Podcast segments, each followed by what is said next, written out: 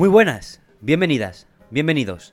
Por quinta vez a Mesón Sol, programa de videojuegos que por primera vez trae un registro de bajas. La feria pasa factura, no crean que no, los jóvenes de ahora no son lo que eran, y hemos perdido a Javier para el programa de hoy. Le deseamos una pronta recuperación sin dar más detalles sobre su estado, su estado de salud. Está bien, ¿eh? Va a sobrevivir, contamos con ello, pero hoy traigo compañía doble. En esta primera parte, un invitado muy especial y en la segunda, un segundo primer invitado también muy especial. Ahora mismo me acompaña mi compañero y amigo Gonzalo Bartual, que ya os sonará porque es el que me ha cedido este pepino de micrófono. Desde República Checa, ¿qué tal? Muy bien, muchas gracias por invitarme a este programa y bueno, como has dicho, también patrocinador de este programa, o sea que esperando buenas cosas de, este programa. Qué poco ha tardado en venir el patrón, ¿no? A checar cómo va todo aquí. A, ver si estamos usando bien sus recursos. Hay que comprobar el negocio que me bajan las acciones.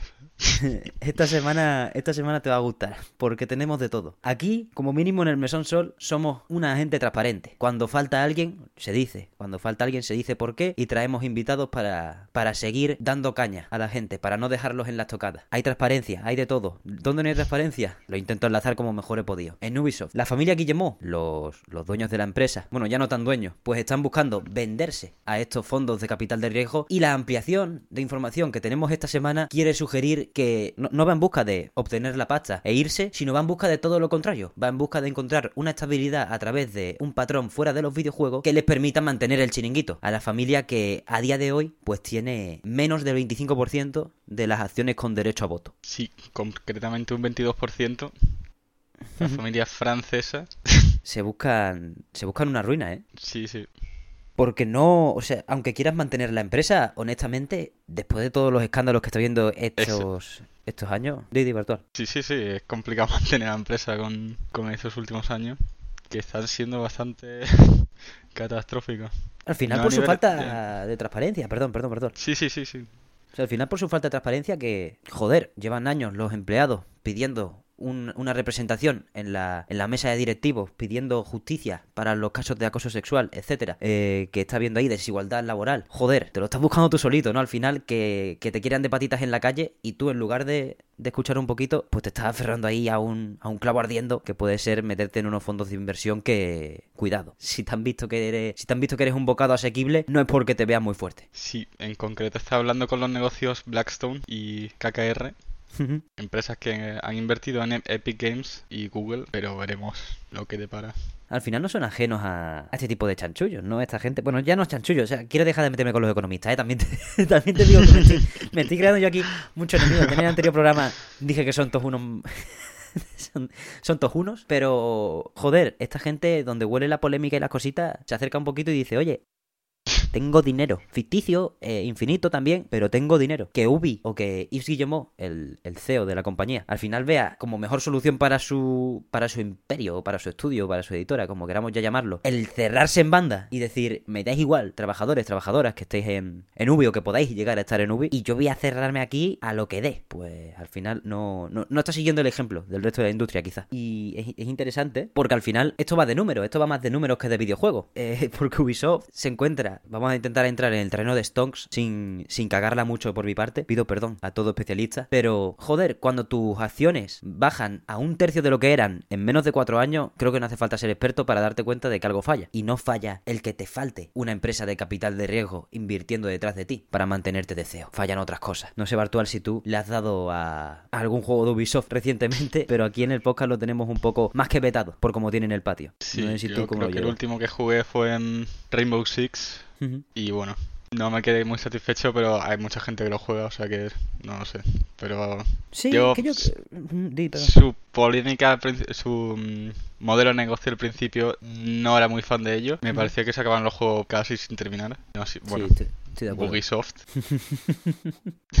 Estoy, de acuerdo, la verdad. Pero no es solo su, modelo de negocio en los videojuegos. Sus problemas internos no es solo porque el tío no, no tenga control total sobre la empresa. No, yo lo dudo, vamos, no, no creo que sea por eso. O sea, además que es que tú los ves y dices, no, las acciones de Ubisoft en 2000, en 2018 estaban en 120 y pico pavos y ahora están en 40 y pocos. Quiero decir, por supuesto que es malo que baje dos tercios tus acciones, pero al mismo tiempo es como, pavo, eres una desarrolladora de videojuegos que tiene contratos con Disney para hacer un juego de Avatar y un juego de Star Wars. ¿Qué necesitas? Necesidad tienes de, de obsesionarte con estas cosas y no garantizarle a tus empleados con el chorro de dinero que te llega, más allá de las acciones y de la gráfica para arriba o para abajo? ¿Qué necesidad tienes de no escuchar a tus empleados, de hacer las cosas bien? Porque al final tienes eso, tienes Rainbow Six, que sea más o menos de nuestro gusto, es un fenómeno, o al menos ya no un fenómeno. Sí, se sigue jugando. Claro, es súper constante la comunidad que tiene. Y, y, el Extraction este, el Rainbow Six Extraction, se ha comido un mojón porque el Siege sigue siendo mejor, aunque sean juegos distintos y solo estén bajo, bajo el amparo o, o bajo la, el velo de Tom Clancy, que por cierto es de los últimos ya que. No sé si este ya no tiene lo de Tom Clancy, el, el Extraction, pero ya, ya le van a quitar la coletilla de, del autor de las novelas de, de espionaje y,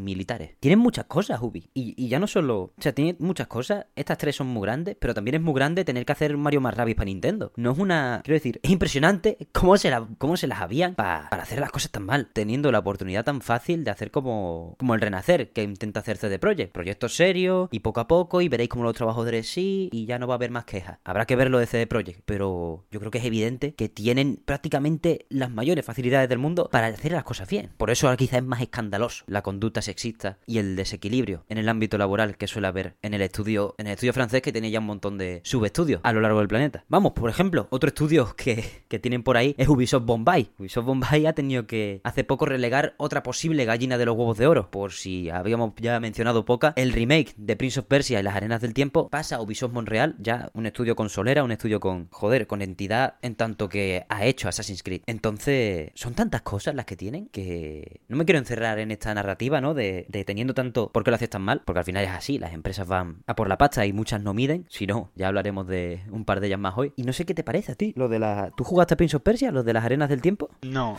Yo tampoco, honestamente. Pero, joder, cada vez que lo hablo con, con gente que sí lo ha jugado y tal, y, y sabe cómo, o, o, siente más en sus carnes cómo es el preludio a Assassin's Creed, pues me imagino un remake de Prince of Persia y dejárselo a Ubisoft Bombay, ya no por, por inexpertos, sino por, por falta de recursos en los estudios más grandes, pues ha un movimiento arriesgado que al final les ha pasado factura. Era un juego que tenía fecha de salida, si no recuerdo mal, 2020 o 2021, ¿eh? Y, ya, y ahora tiene indefinida. En el comunicado de... Bueno, previo al comunicado de, de esta semana, en el que se relegaba... Bueno, se relegaba no, se pasaba el desarrollo a Ubisoft Montreal, se dice que quieren repensar el enfoque y por ello ya no se mojan en cuanto a fecha. Pero estamos hablando de un juego que en el último informe de accionistas ya tenía fecha indefinida. O sea, este pastel lo llevan intentando barajar como unos tres años. Son ganas de, son ganas de liarla. Bueno, bajo mi punto de vista, mejor que se retrasa que salga. No, eso es por descontado. eso es por descontado. Ubisoft. Ya, ya repasamos el otro día, Javier y yo, un poco los títulos de Ubisoft que, tiran o no tiran, cuando se propuso por, primera vez esta posibilidad de venta. Y joder, Beyond Good and Evil 2, Cool and Bones, tienen tema para largo. Son juegos que tienen, cuyo anuncio tiene en junio de este año, el tráiler de Beyond Good and Evil 2 cumple 5 años. Y no se sabe nada. O sea, son juegos que no van a salir, eso por, descontado. Pero lo, lo, están manejando todo muy mal. Y al final, aunque piensen que solo se traduce en, en, mal, en malos stonks y que ya te puedes comprar tres acciones de Ubisoft con lo que te podías comprar una, un año después del anuncio de Beyond Good and Evil 2, pues yo creo que lo que importa, lo que tendrían que cuidar y lo que han perdido la perspectiva es en cuidar a sus trabajadores. Porque vamos, es que no sé cuántos escándalos hacen falta en, estudios en estudios grandes de, del planeta para que se enteren de que, chicos, o sueltas la guita en condiciones y los tratas bien, o aquí vas a tener un escándalo de aquí a nada. Porque seguimos, una pequeña ampliación de información para no, para no encararlo todas las semanas 10 minutos. Activision Blizzard no, al mismísimo Bobby Kotick le ha exigido de la ciudad de Nueva York papeles de Activision Blizzard acerca de la adquisición que va a llevar a cabo Microsoft. Una adquisición que, bueno, se apruebe más tarde o se, o se deniegue más tarde. Se, le, se acusa al CEO de haberla llevado a cabo para quitarse de en medio el bulto de todas las denuncias que tiene acerca de la gestión suya como CEO y al mismo tiempo de su junta de directivos que, por dejarlo, por decirlo rápido, son sus amiguetes y punto. Veremos qué tal Activision, veremos qué tal Ubisoft. Las que no suele, la que suele estar calladita porque está viviendo en una burbuja de ensueño y debería haber hecho las cosas bien porque al final la burbuja de ensueño está para disfrutarla, no para que la cague. Es Nvidia, que ha recibido una multa de 5,5 millones, que probablemente es lo de menos, ya que no, no transmitió con transparencia en su informe financiero cuántas gráficas verdaderamente iban a, bueno, a lo que ha generado la burbuja. El temita de los criptos, el temita del Ethereum, pues durante esta pandemia, como poco, pues ha estado subiendo los precios de la, de las gráficas drásticamente. Aquí Bartual sé que esto es más tu terreno, me gustaría que me contases tu opinión porque menudo escándalo, ¿no? Hubo ayer, el viernes, o sea, fue, fue de sopetón. Sí, sí, fue bastante gordo ese problema. Pero esto no es de este año, es, bueno, mm, esto de 5,5 millones se debe a que ellos escondieron a lo, públicamente y a, sus, y a sus accionistas cuántas gráficas iban destinadas al, al sector cripto en vez del sector gaming, cuando ellos decían que, que el sector gaming es, es, el que estaba subiendo. Hostia. Pero eso sucedió en 2017, cuando se empezó a minar masivamente. Ah. Y, y básicamente lo que ocurrió es que en 2018, al final de 2018, cuando la, la burbuja que hubo de cripto antes de, de la que hay ahora explotó, sus ventas les hicieron, básicamente, hicieron 500 millones menos de dólares que, que el año anterior. La Virgen. En el cuarto cuatrimestre de, de 2018. Como para taparlo, ¿no? Como para tapar que, no venía de la cripto. Hombre, qué ganas de hacer, qué ganas de, qué ganas de hacer el, chanchullo ahí cuando, joder, creo que era bastante evidente, ¿no? Por qué empezó a subir todo y por qué ahora está aún peor. Si, si la gente ya se queja de la falta de semiconductores en una Play 5 en una, o para una Xbox Series X, el tema de las gráficas está, vamos, tú y yo como jugadores de PC, a mí me ha costado pillar una gráfica para poder procesar estos programas y estas cosas. me, ha costado, meses de ayuda y meses de aguantar. Sí, sí, la situación ahora está un poco mejor, pero aún así encontrar la gráfica de, mm, en stock al precio original bastante imposible. Pero bueno.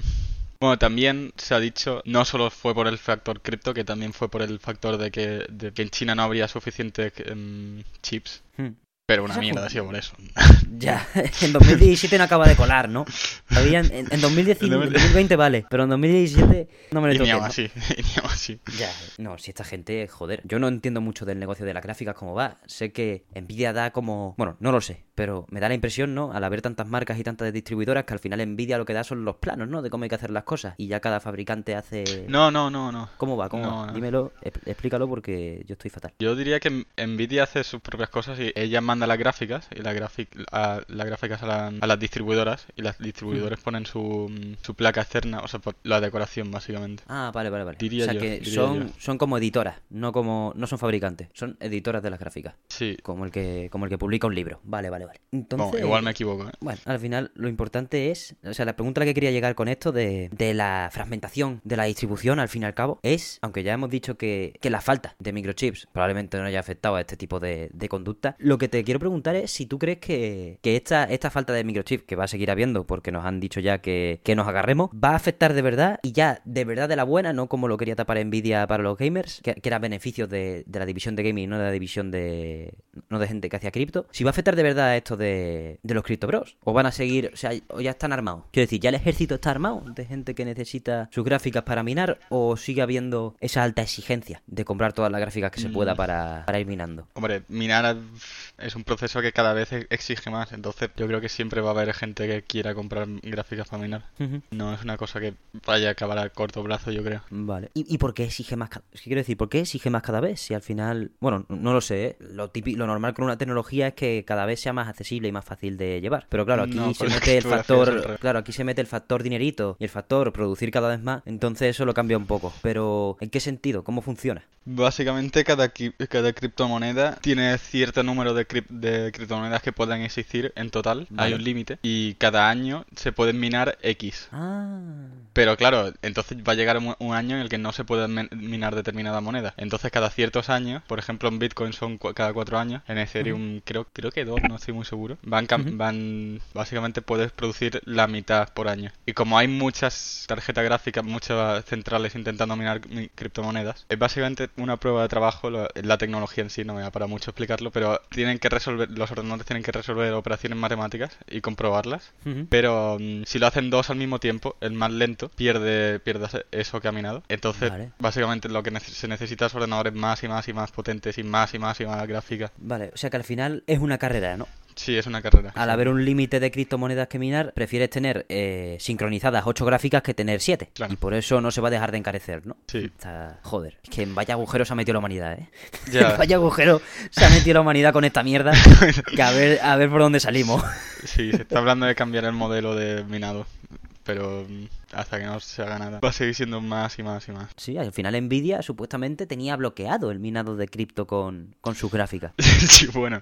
La típica, ¿no? Ya que estoy aquí, que te tengo aquí historiador de historiador de las gráficas, pues me gustaría pasar un poco por los highlights más sonados, sin ser yo un experto. Sí. Eh, aquel día, ¿no? Que a Nvidia se le escapó un script. Uy, uh, se me escapó el script para que todas mis gráficas suban un mil por ciento los precios. ¡Ay, qué cosa! ¿Tú cómo viste eso, Gonzalo? Por Dios. Porque vaya, aquí en casa fue, fue un tema. No sé, las gráficas salieron... Se supone que la 3080 tenía que estar por 699 y Sí. como al mes de salir estaba por 1400. algo así. Y ahora Pues búscala. Sí, Y ahora búscala. ahora, ahora búscala. Joder, Pues es bastante que... lamentable. Y bueno, la- el software para, para bloquear el, cripto, el, minado. Sí. Sacaron la- el software ori- original, o sea, la primera versión, no bloqueaba nada y después lo bloquearon. Pero la cosa es que tú, tú podías descargarte el software anterior, la versión anterior. Y eso es una cosa está. que ellos saben perfectamente, ¿no? O sea, no... Exacto. No es, ay, ay, ay. Ay, Es que vaya, es que vaya que se me manera ha olvidado bloquearlo en la primera versión del software. qué, qué cosa. Uy, uy, qué- Ay, qué tonto, ¿no? Qué tonto. Qué Me cago en Dios, macho. Abrieron la caja de Pandora, ¿eh? Menudo sí. cerdo. Joder. Bueno, lo de los chips, hay muchas compañías que mm, están abriendo nuevas fábricas, pero claro, la demanda sigue, sigue aumentando, entonces demasiada fabricación en cable, yo, yo creo. Al final lo que tú dices, ¿no? En algún momento se planteará un cambio de modelo de manera forzosa. Por supuesto, ahora se podría hacer de manera orgánica, pero cuando se establezca, pues como todo con la humanidad, que no aprendemos, se aplicará de manera forzosa. Y De ya hecho, veremos eso- dónde acaba. Ese podría ser un buen día para, para lo que para el mercado de computadores, de gráfica, porque es- va a estar Wallapop, va, va a estar Ibai, Ibai, va a estar lleno de gráficas. AliExpress hasta arriba. Comprar una gráfica en AliExpress es de guerrero, ¿eh? Es de guerreros, sí. es de, es de guerrero fuerte. Ya te puede llegar, te puede llegar una figura de Mazinger Z. Sí. Y ya, y ya entonces con ella lo que quieras. La- si la quieren enchufar a la cripto, ¿qué te saca? Dios mío. Es que puta envidia de las narices que al final se va a escapar con una multa de 5,5 millones, pero al final también lo hablamos a- lo hablamos ayer cuando salió la noticia y te la pasé. Lo peor no es la multa de 5,5 millones. Tú lo dijiste bien, los stonks se van a ver sí. afectados. Entramos otra vez en, en este en la bolsa.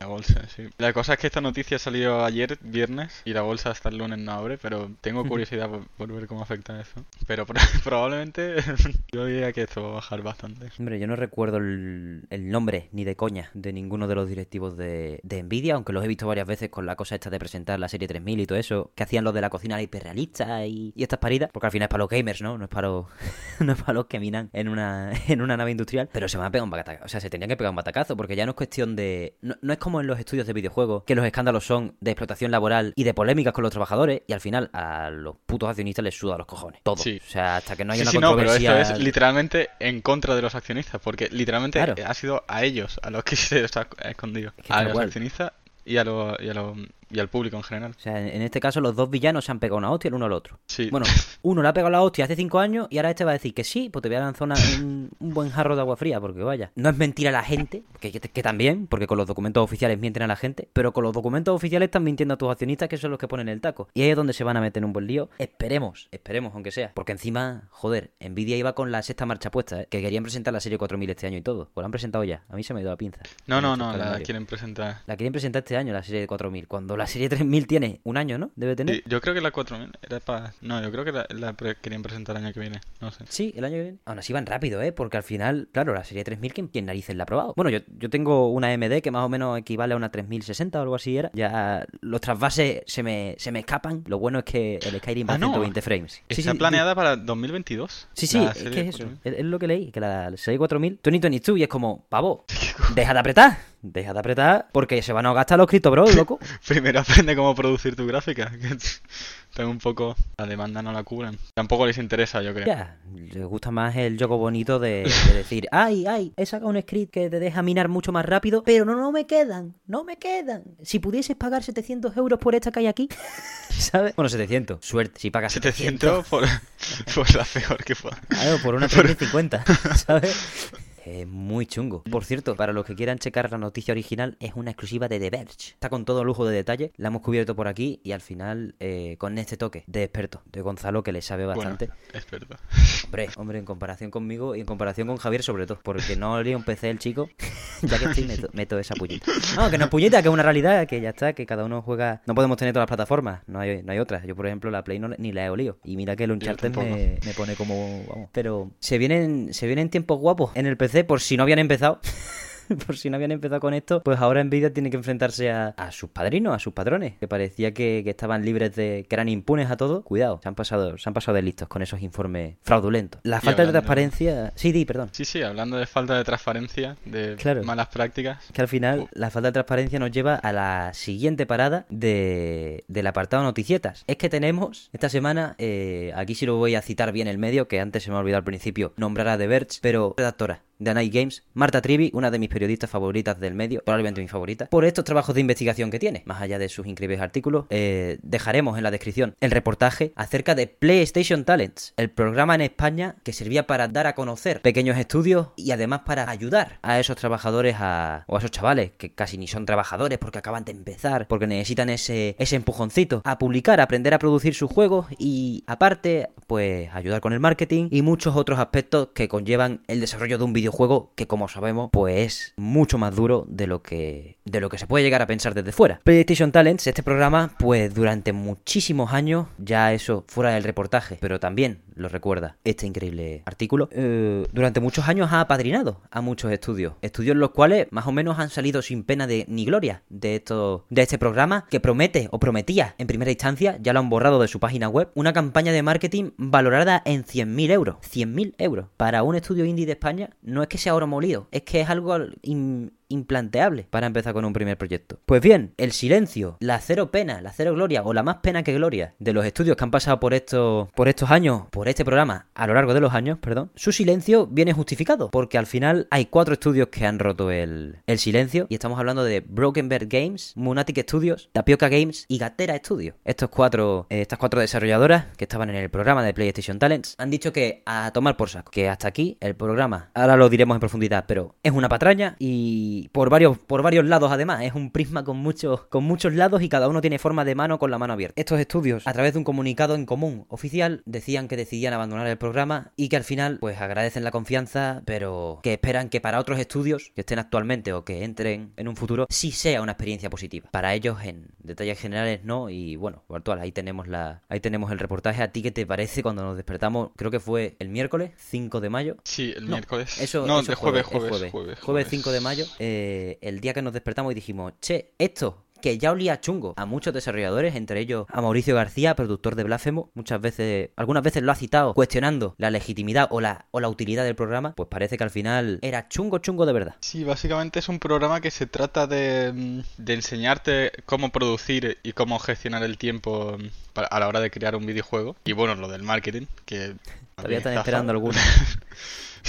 Había dos tipos de este programa. Uno que era para gente que no tenía experiencia y otro para estudios que ya habían sacado algún juego o tenían experiencia previa. Lo que aporta este programa es a profesionales que van a monitorizarte, pero ellos decían que, lo que esperaban eran profesionalizarse, saber cómo empezar el desarrollo, cómo mantener el, el workflow, producir, pero lo que, lo que solo le enseñaron es a calcular los tiempos y poco más. Y marketing. Además, el marketing, claro, el, más basicote, porque al final esta campaña que, que va a seguir existiendo, ¿eh? de momento creo que mmm, Sony Ibérica no se ha pronunciado acerca de, del escándalo, porque yo creo que tiene, tiene para llamarse escándalo. Y a mí me gustaría usar otras palabras, pero voy a dejar de faltar. ¿Qué coño? Es una puta vergüenza. Quiero decir, o sea, ¿de qué va esto? ¿Cómo una... O sea, al final, un punto, el punto más importante de, de este reportaje, bajo mi punto de vista, es una parte que llega al final y que también destaca. Joder, es que me encanta Mauricio García, es, es tremendo. Además, lo tenemos aquí al lado, en Sevilla. Cuando tú vuelvas virtual, también lo tendrás al lado, de momento no. Pero, joder, hace falta ser profesional en estas cosas, en este tipo de campañas. Y cuando tú te promueves como una lanzadera y no lo eres, acabas buscándole problemas no solo a no solo a los estudios implicados, sino a las propias empresas que, que te apoyan en este programa de PS Talents, porque no estás solo. No es una cosa de Sony Ibérica en solitario, porque, por supuesto, en un programa que al final es una ñapa y una patraña, pues no van a dedicar su esfuerzo máximo, van a subcontratar, aunque, aunque no se subcontratar, pero van a colaborar colaborar con otras empresas para ir para tener el típico esquema de escurrir bultitos. Por supuesto, esto lo digo también teniendo en cuenta que seguro que hay grandísimos profesionales en esas empresas y más de uno y más de dos, ya que los proyectos no, ya que esto no ha estallado antes, más de uno y más de dos serán personas concienzudas y que han intentado sacar las cosas adelante. La cuestión al final, o la más importante, es, aun sacando cosas adelante de mejor o peor manera, no ha habido transparencia a la hora de presentarle a esos trabajadores lo que tenían que hacer o lo que se les iba a dar. Y el principal tema al final es lo que ah, me remonto a lo que había dicho al principio de esta intervención, es que solo querían que fuese una pancartita para poner la marca de PlayStation en cuatro juegos más de la cuenta. Les daba igual ande o no ande, ¿sabes? Y tener acceso a esas ferias. Y yo qué sé, pues aprovecharse así de esos estudios, pues está, está de pelotas, la verdad. Yo ya... Pero aprovecharse, no hemos comentado que es un año entero en el que tienen por contrato, no pueden decir nada de que están participando en el programa hasta, hasta que se termine el programa de un año. Entraban en febrero, salían en febrero. No recibían nada de dinero. Cero. Es que es demasiado, tío. O sea, ya... Aquí hay dos cosas, más allá del escándalo, que se complementan. Primero, que el programa en sí, aun cumpliendo, está feo. O sea, es, es, apretar, aprieta. Aunque, aunque cumpliese todo lo que da, todo lo que, todo lo que ofrece, o dice ofrecer, aprieta una poca. Y segundo, para que sea una de las mejores oportunidades para estudios independientes, ya tiene que estar el la industria en España mal, ¿eh? O pidiendo vías de financiación más en positivo, ¿eh? Por ahí. Porque vaya, si la mejor oportunidad para ciertos estudios es que Sony te diga, trabájame gratis un añito. Hay que enfatizar que este problema ha sido. Mmm, se ha dado en Las Palmas y que por lo visto la formación de videojuegos allí es bastante limitada y lo único que tienen es un grado universitario de programación. Hmm, claro, entonces. Y el programa de PlayStation Talents es básicamente la única opción que tenían allí de entrar en la industria. Uf, joder. Es, es, que es demasiado. Es verdad que en, esa, en ese contexto, pues al final, ellos tienen el cuchillo por el lado bueno, como se suele decir. los, los, otros tienen que agarrarlo de, del filo. A mí lo que me ha, me ha, sorprendido es un comentario de un desarrollador que dice: cuando acabas, de, cuando acabas de salir de la universidad y firmas un contrato con PlayStation, crees que te vas a, a comer el mundo. Uf. Nos daba igual no cobrar porque pensábamos que la formación iba a merecer la pena, que tendríamos un juego profesional publicado y una buena experiencia. No ha sido así. Nosotros nos hemos ido, pero ¿cuántos estudios se habrán quemado? Habrán pensado que la industria es muy duro, que no es para ellos y lo habrán dejado. Honestamente... Duro comentario. Yo... Yo, yo, entiendo que. O sea, la industria de videojuegos es dura. Te puedes sí. quemar. Quemarte con. Quemarte con el programa Talents. Te puede pasar como te puedes quemar con una editora mala. O trabajando en Mercury. ¿sabes? Que no hay pocos, no hay pocas injusticias o pocos desequilibrios en la industria del videojuego, ya en general y luego ya en España. Pero, Pau, es ya, que este pero ellos de... tenían más problemas sí. con vivir en la isla.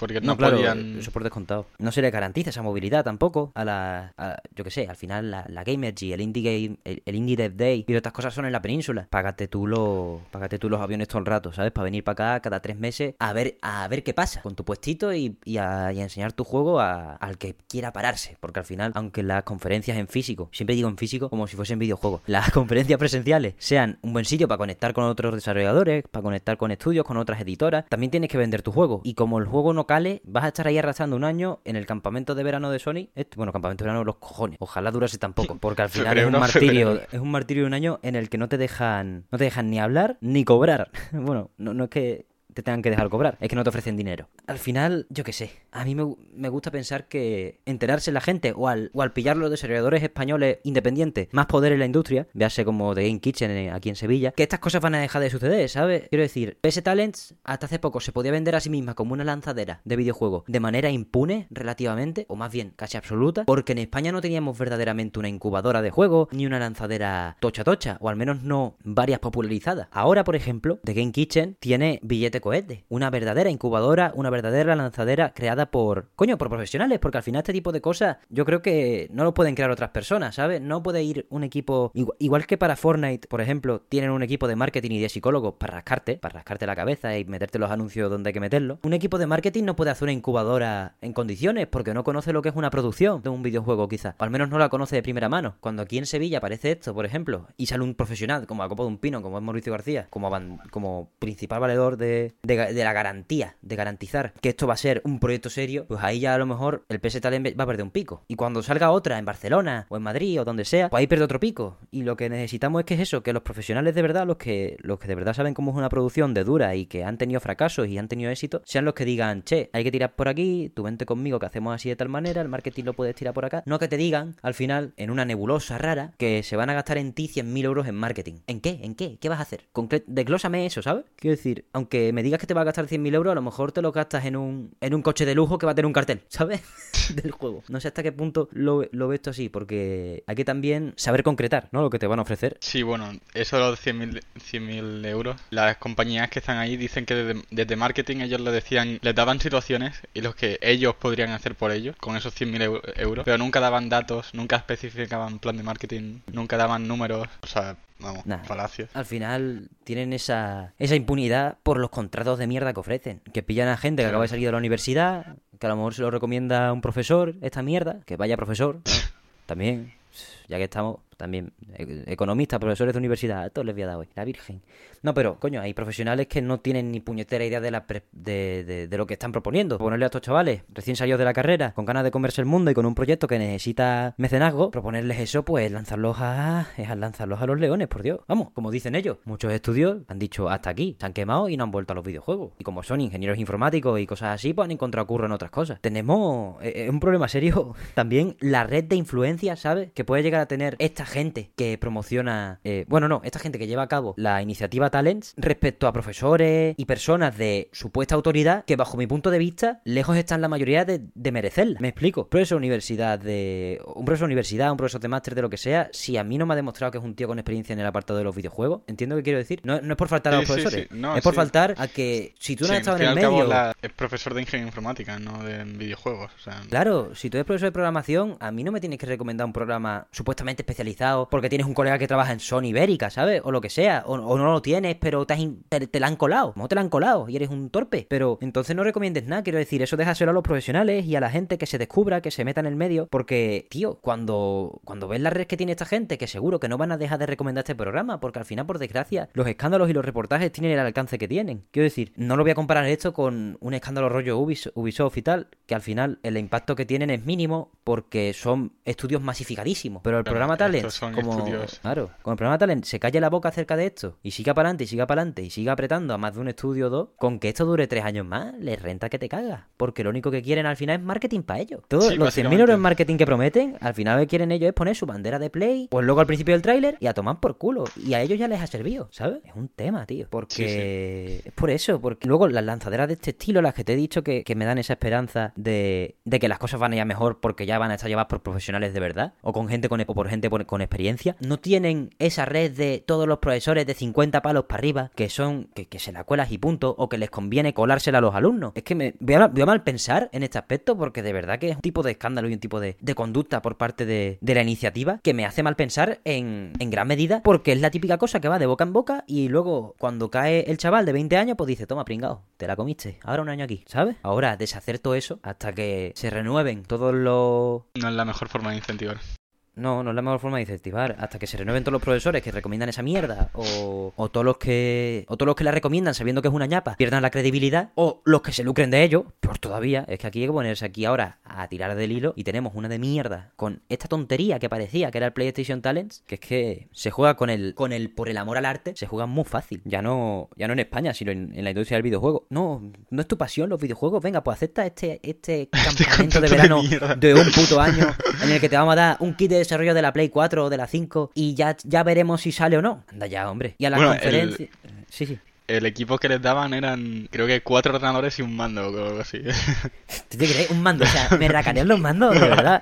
Quiero decir, me racanea un mando, pues mira, voy a intentar meter el de la Xbox en la Play. Ahora. ¿Sabes? Me lo racanea, pues voy a... ya no voy a conectar uno de PC que sea sencillo. No, no, no. Voy a coger el de Xbox Series X y lo voy a intentar enchufar en tu Play. Que yo, ya no es cuestión de banderas ni de logos, ¿eh? En este caso critico a Sony porque es la que ha hecho esta práctica. En cuanto salga algo parecido de cualquier otra, la reventamos también aquí. Pero, pavo, es que son, son formas. Es, es la forma también, ¿sabes? Cuando tú los ves que dicen, no, en lo de marketing, pues a veces ni venían a las reuniones y dices tú, pero vamos a ver, por Dios, intenta mantener el engaño le daban, sea. le Sí, sí. daban en una oficina una televisión, cuatro monitores, dos ordenadores y un mando. Y un Madre kit de desarrollo. Pues Bueno, así nos va, tío. Es directamente aprovecharse de la gente y sin entrar más en materia porque, porque no conocemos de primera mano el desarrollo de videojuegos. Yo creo que lo más sensato es decir que hay que dejárselo a los profesionales de verdad. Que este tipo de, Sí, sí. de ñapa al final cuelan porque te intentan vender que hay profesionales de verdad detrás. Pero no hay son la mayoría, al menos. Hay un comentario de uno de los desarrolladores también, otro comentario, que dice...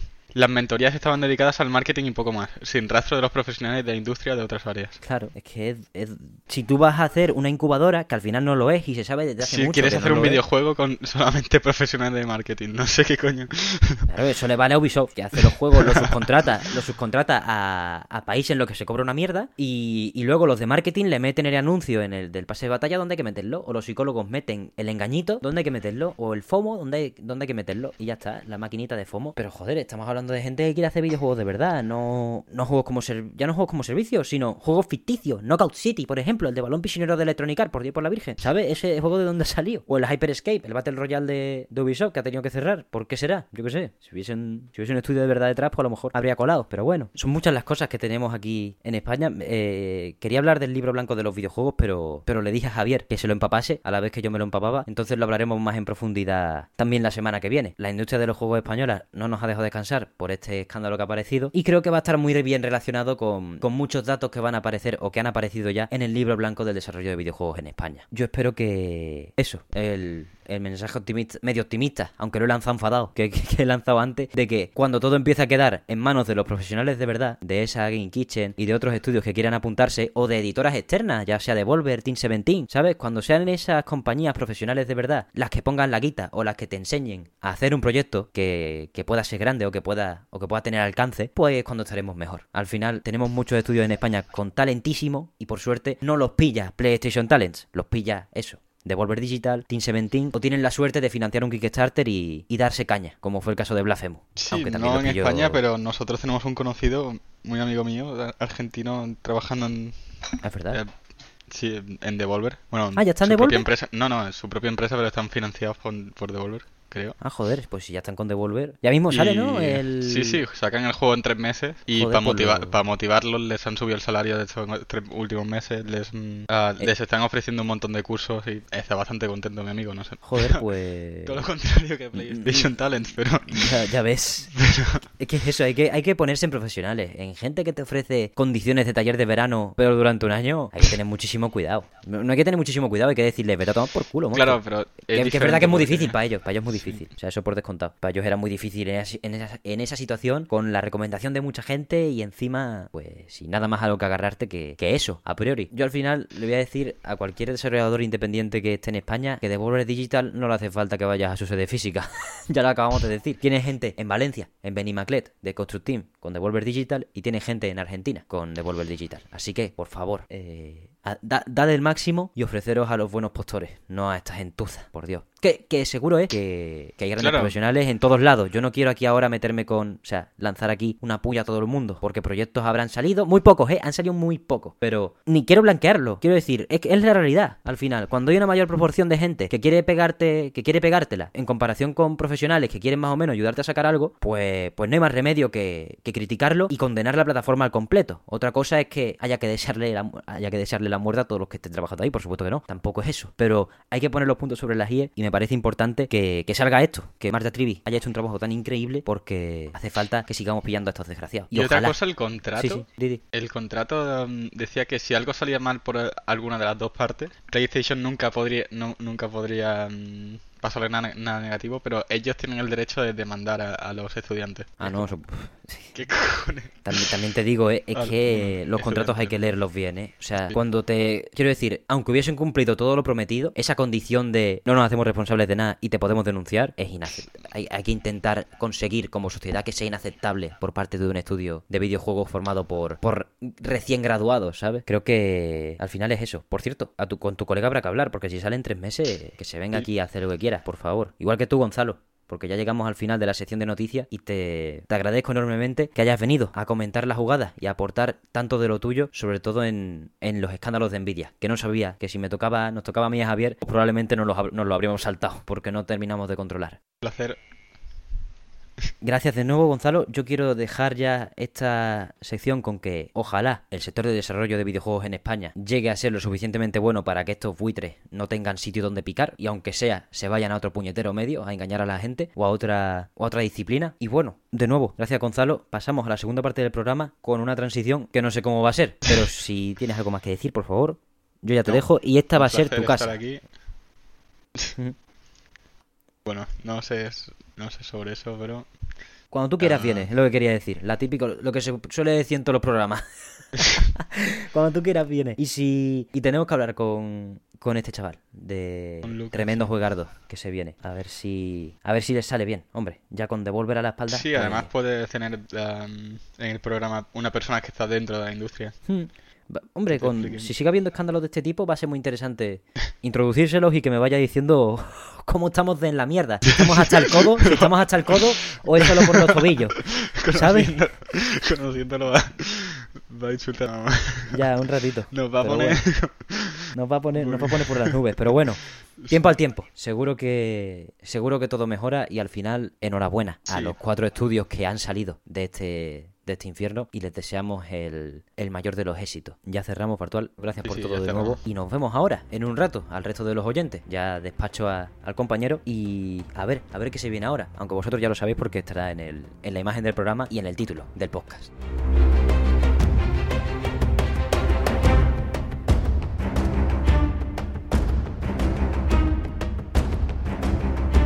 Pues ya estamos de vuelta para la segunda parte de este bendito programa. Gracias de nuevo a Gonzalo Bartual por su conexión telemática desde la República Checa y su inestimable ayuda en este episodio de hoy. Pero hoy traigo, como he dicho antes, un segundo primer invitado especial. Solemos traer un juego, vamos a cumplir esta vez. El anterior programa no hicimos la tarea, profe, pero traemos un reportaje ni tan mal. Y hoy toca hablar de la temporada 2 de Halo Infinite, un tema que ya hemos mencionado hace un par de programas, pero de soslayo y, y más cuestionando el modelo que tenía Microsoft que hablando directamente del puro gameplay, el tirito, lo que al final hace que nos mueva y que hablemos de, de lo que hay alrededor. Por eso hoy traigo un especialista de toda la vida en la materia. Me complace muchísimo poder saludar aquí a mi amigo Víctor González, que se viene aquí pues a, a guiarnos un poco en esto de la temporada 2 de Halo Infinite. Pues sí, bueno, encantado. Primero darte las gracias por, por invitarme al, al programa, porque desde que me lo dijiste pues me hizo mucha ilusión, porque ya, ya te lo he comentado antes, ¿no? Que siempre me, me llamó la atención grabar un podcast y más de, de Halo, que la saga de videojuegos o la saga de ciencia ficción por antonomasia, a la que le he dedicado mi vida desde que tengo memoria. Está muy bien. Yo, vamos, iba a decir, soy muy de Halo, pero tú eres una institución. Yo a ti, vamos, es, es impresionante eh, las ganas que tengo de escucharte, honestamente.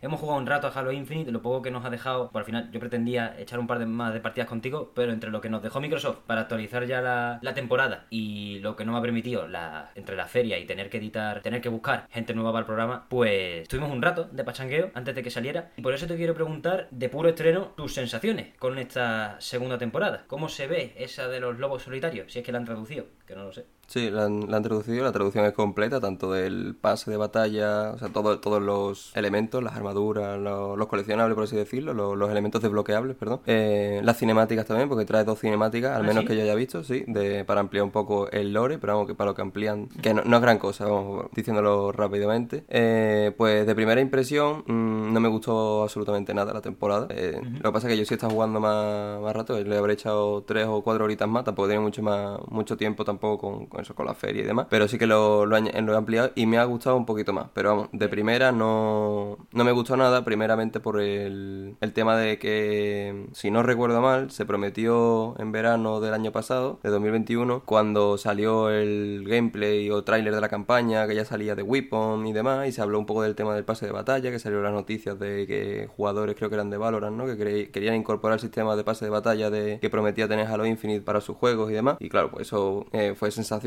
es decir, un juego que todavía no ha salido, que otros juegos de, de, de gran nombre quieran incorporar su sistema de, de pase de batalla, pues fue un, de- un elemento de gran prestigio, al menos yo, a mí me, me hizo ilusión, me, por- básicamente porque el- mi juego favorito estaba creando tendencia o al menos un, un movimiento. Eh, principalmente porque una de las premisas que tenían era que mm, podías seleccionar qué pase de batalla querías subir, es decir, si hay- ahora, ahora mismo tenemos dos, el de Héroes de Reach, que fue el primero con el que salió el juego, y el segundo este, que es el de los lobos solitarios. Y si eso se lo han cumplido, puedes seleccionar si quieres seguir leveando uno u otro, eso ya es decisión tuya, entonces lo que tú quieras. Pero eh, otra de las promesas, que era la que más me llamó a mí la atención, porque yo nunca me he comprado un pase de batalla, pero digo, lo voy a hacer porque es el Halo y porque se prometió que comprando uno tendrías todos los pases de batalla. Es decir, tú te gastas los 10 euros que vale el pase y ya tendrías para todas las temporadas que, viniesen. Pues eso no se ha cumplido. Eh, cuando fui a, ver qué desbloqueables iba a tener, pues me encontré con el mensajito de conviértete a Premium y no me hizo, no me hizo. Gracia. Sinceramente no me hizo gracia ninguna. Está muy feo. Hombre, y ahora he visto que han puesto eh, cosas que en el anterior pase no estaba, que se pueden conseguir desbloqueables de las monedas, los créditos, los, los CR. Intuyo que esa será la manera que han metido ahora para, mm, como igual que pasa en otros juegos como el Fortnite o el, o el Warzone, que puedes comprarte Eso. los pases de batalla sin gastarte el dinero. Eso te iba a decir, que al final la temporada 2 de Halo Infinite poco tiene que hacer o poco tiene que inventar para hacer las cosas bien como juego como servicio. Porque al final hay dos, como mínimo, Fortnite y Warzone, que son el evangelio en este aspecto. De ponerte un pase batalla, de que si te lo acabas te pagas el siguiente. Han hecho la ñapa de que el primero, con la excusa medio de que empezó con una beta, de que bueno es el primero y de que no están cumpliendo los plazos de casi nada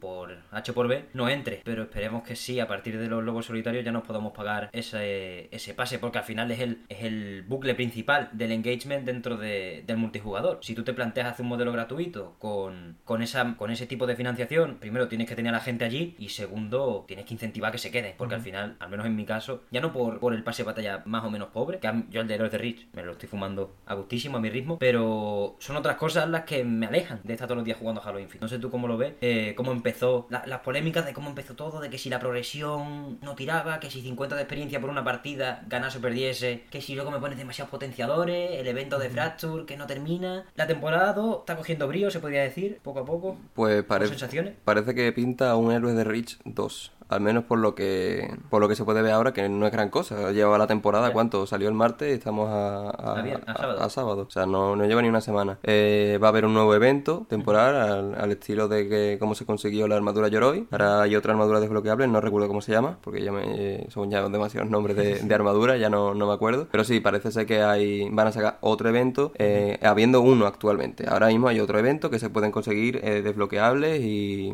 y eh, ¿cómo se dicen? Estéticos para la el nuevo sistema de armadura, que tampoco recuerdo el nombre. Han metido dos nuevas, Eh, igual que estaba... La Mar 6, ¿no? Y todo eso. Eh, eh, antes estaba la, el Mark 7, ¿no? Creo que es la Sí, Mark 7, Mark la, la Mark 5B y la Yoroi, que la Yoroi es la de la del evento, eh, la del evento Tenrai, ¿no? Sí, Fracture Tenrai. Y pues ahora hay un nuevo, mm, un nuevo soporte de armadura básico y el del nuevo evento. Parece ser que el, el básico, el que sí es gratuito, el que no va por evento, lo tiene todo el mundo. Vamos, yo de hecho tengo mi Spartan ahora seleccionado con ese, con ese modelo de armadura y desbloqueables y demás. Pero el otro, pues ya veremos cuándo lo sacan y qué, y qué tienen pensado hacer. Porque sinceramente, hablando de, de este tema, eh, me decepcionó bastante la progresión del pase de, de Yoroi. Básicamente era juega fiesta, mata gente, juega fiesta, mata gente. Es decir, es un día normal y corriente jugando al multijugador de Halo Infinite. No había nada nuevo. no Más, más me gustó el evento que sacaron que lo vi de casualidad. Porque yo en cuanto terminé el pase, que jugué mucho a Halo Infinite cuando salió, entonces lo, lo ventilé, creo que fue en un mes o así, ya tenía el pase completo. Pues sacaron un evento que no recuerdo muy bien cómo se llamaba ni, ni por qué, pero que el, El de los cuernos digitales, esto. el- el- eh, ese, ese no, ese eh, salió otro más, que su principal atractivo era que estaba el, Mark- el casco Mark 5 Ah, Z. O sea, una nueva variante de la- del casco que tenía el jefe de maestro en Halo Combat Evolved. Eh, aquello me pareció más llamativo y más interesante y que atraía mucho más que el supuestamente el evento principal que tenía la temporada, que era el de Yoroi. les está costando. Es que le- se les está haciendo muy bola lo de. Lo de conectar con, la- con lo que quiere la gente. Mm. Que al final todo empieza porque, por ejemplo, tienes que desbloquear paletas de colores. No me jodas. Es que a partir de. A partir de tener esa desconexión, quizá con lo ofrece normalmente un juego como servicio, pues vienen el resto de problemas. Ya Joseph Staten, creo que es la enésima vez que ha sacado un comunicado diciendo, os hemos escuchado, sabemos que hay errores, pedimos perdón, estamos trabajando. Yo no tengo nada en contra de Joseph Staten, padrísimo. O sea, la campaña de Halo Infinite sin él probablemente habrá sido un- Sí. muy chunga, pero les está costando aprender y, y da coraje porque la base la tienen. Coño, el, ulti- el multijugador de Halo Infinite, ya más allá de la campaña, que es otro pepino, bajo mi punto de vista, está muy bien. El multijugador de Halo Infinite es purísimo, tío. Sí. Puro Halo a saco. O sea, yo cuando yo he jugado, llevaba sin jugar Halo Online desde que Ujú. dinosaurio. 12 años. Y de repente me meto aquí, digo, venga, vamos a ver Halo, ya que era gratis y encima la adelantaron un mes, dije, "Pff, voy calentado, voy calentado de cabeza. Y estuve una semana que perdí los, perdí los papeles. Pero a partir de ahí ya eh, se va evaporando porque uno tiene otros juegos y no tiene una manera, que yo pague el pase y todo, pero mm, no tiene una manera de decirte, eh, mira, tenemos aquí un evento que se caga la perra, que está aquí todo el mundo. Como, lo, como tiene Fortnite, por ejemplo, los conciertos esos que, bueno, yo, yo al concierto de no sé quién no iría, pero sí es verdad que atan a gente de un Sí. modo u otro. O sea, que éxito están teniendo. Tienen que encontrar esa mezcla sin tener un concierto de Marc Anthony en Halo Infinite. Hombre, no me gustaría ver en Z Halo a Bruno Mars, precisamente. No es, lo, no es lo que estoy esperando. Pero sí que la verdad, como has dicho, como que le- se, se está haciendo bola. ¿eh? No lo habría dicho mejor.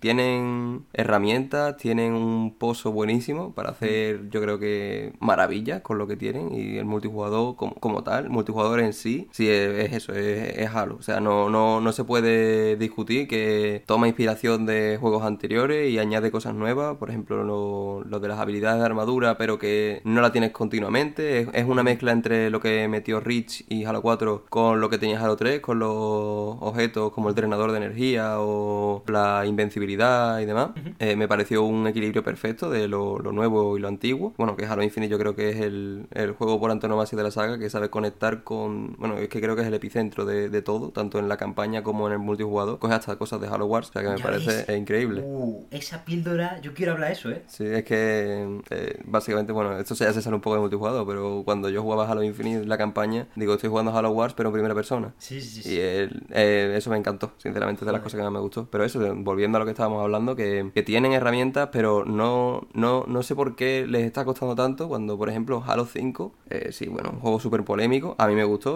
eh, sobre todo el multijugador, lo hizo genial desde mi punto de vista. Cada mes, literalmente cada mes, cada primero de mes o cada último de, de mes, una nueva actualización, que eso, aquello duró un año y medio, un año completo, una actualización con cosas, con armadura, con mapas, con modos, con armas, con... Básicamente le daban vida al juego. Sí, sí. Porque creo que Fo- Forge fue uno de los eventos que... Porque. Forge entró, entró tarde también, pero creo que entró como 3, 4 meses más tarde y ya vamos por el quinto mes de Halo Infinite y aquí seguimos esperando a Forge. Que a mí sinceramente no es que me importe mucho porque yo no utilizo Forge para prácticamente nada desde hace 7, 8 años. Ya dejé lo del editor de mapas, pero hombre, entiendo que hay gente que es que es lo que más le gusta. Eh, y sobre todo, ya no es tanto el que puedas hacer o no mapa, como por ejemplo en mi caso, sino que otra vez hablando de Halo 5, supo incorporar muy bien Forge dentro del multijugador normal, ya que incluía mapas hechos por la comunidad dentro de su multijugador. Ah, es decir, tú bueno. podías jugar eh, Super Fiesta en mapas que había hecho la gente, de... pero que es una lista oficial, no es un no son custom games. No es como el Team Fortress 2, que te metes en un, yo qué sé, un servidor abierto por un nota y es un mapa del Minecraft.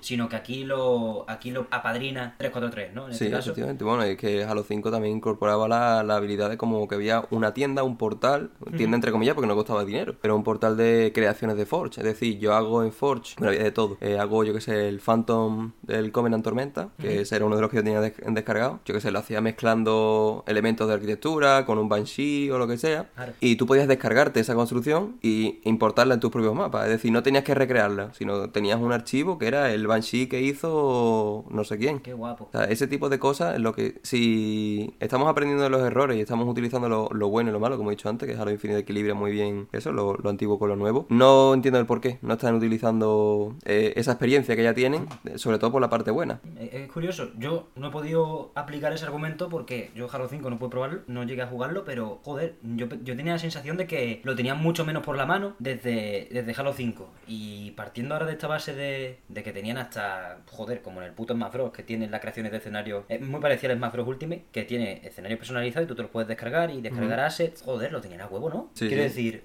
para algo que hicieron Copia- bien, por así decirlo. pega, copia y pega, lo tienes a huevo para... No tienen ni siquiera que contratar a la misma gente, porque es verdad que Halo Infinite, por desgracia, tiene un desarrollo abrupto en tanto que tiene mucho personal interino que va rotando cada nueve meses. Y claro, en un desarrollo de cinco años, eso eso genera agujeros, pero coño, eso lo puedes copiar y pegar. Hombre, y te sacudes las manos y dices, trabajo hecho. Además que no estamos hablando que, se- que fuese algo malo, no, no está incorporándome eh, un sistema pay to win, como se quejaban. Ni me estás metiendo un troyano, ¿sabes?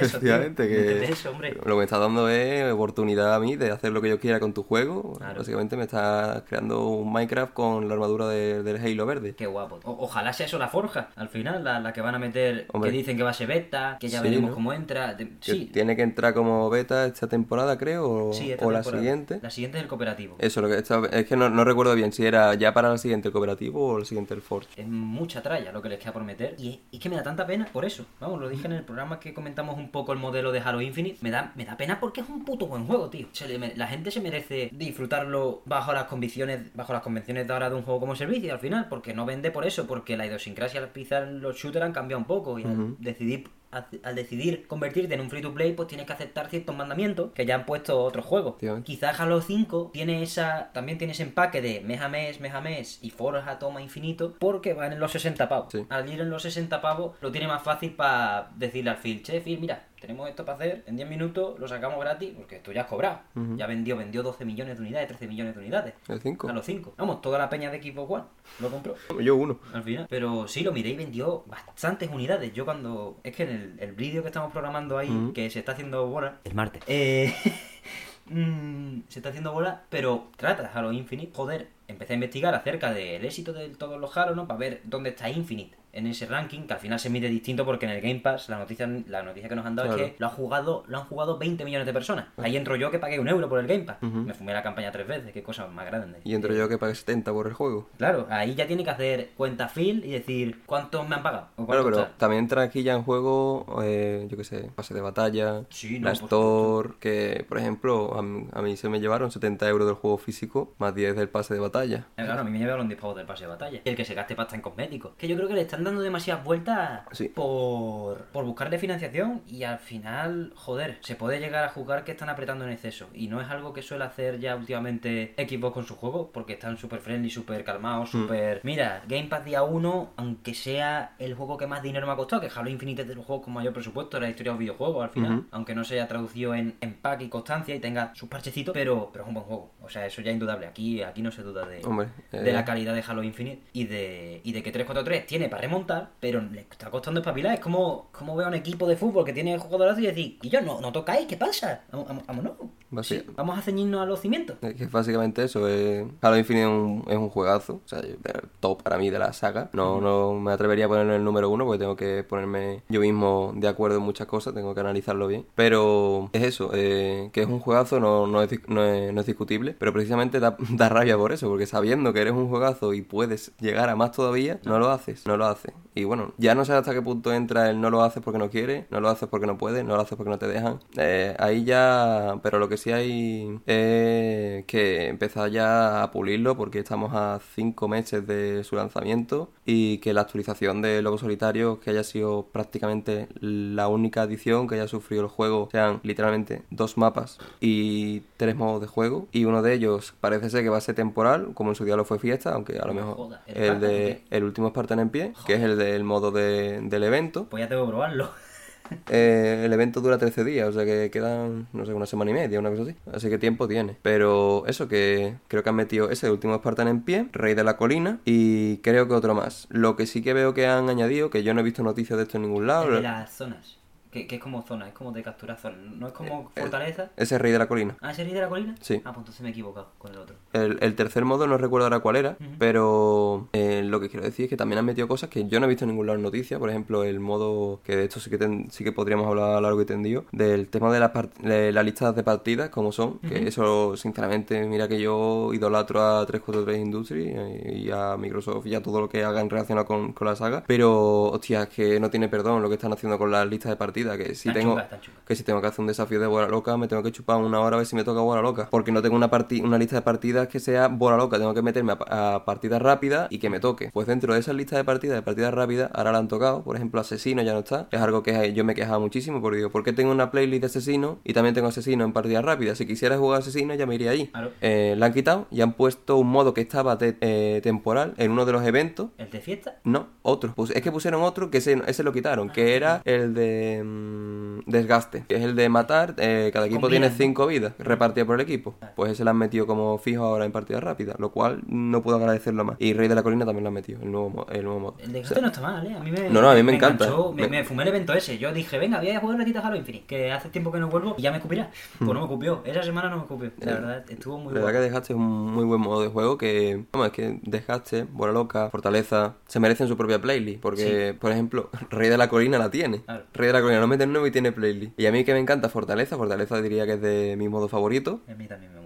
Me tengo que comer 20 partidas de mierda de tomar la bandera, que odio tomar la bandera, pero como me salga, me, me puedo comer un baneo. No lo entiendo, sinceramente. O sea, no digo que quiten lo del baneo, ni muchísimo menos, al revés. A mí me parece bien que castiguen a los jugadores que, que tiran del cable. Pero, coño, que si yo me apetece jugar únicamente bola loca, o tengo un desafío que me estás poniendo tú por cojones que tengo que jugar bola loca, pues déjame jugar bola loca. No me tengas dos horas enganchado por la fuerza. O sea, es eso, no es. No me enganche teniéndome. mm, No me ponga la correa aquí.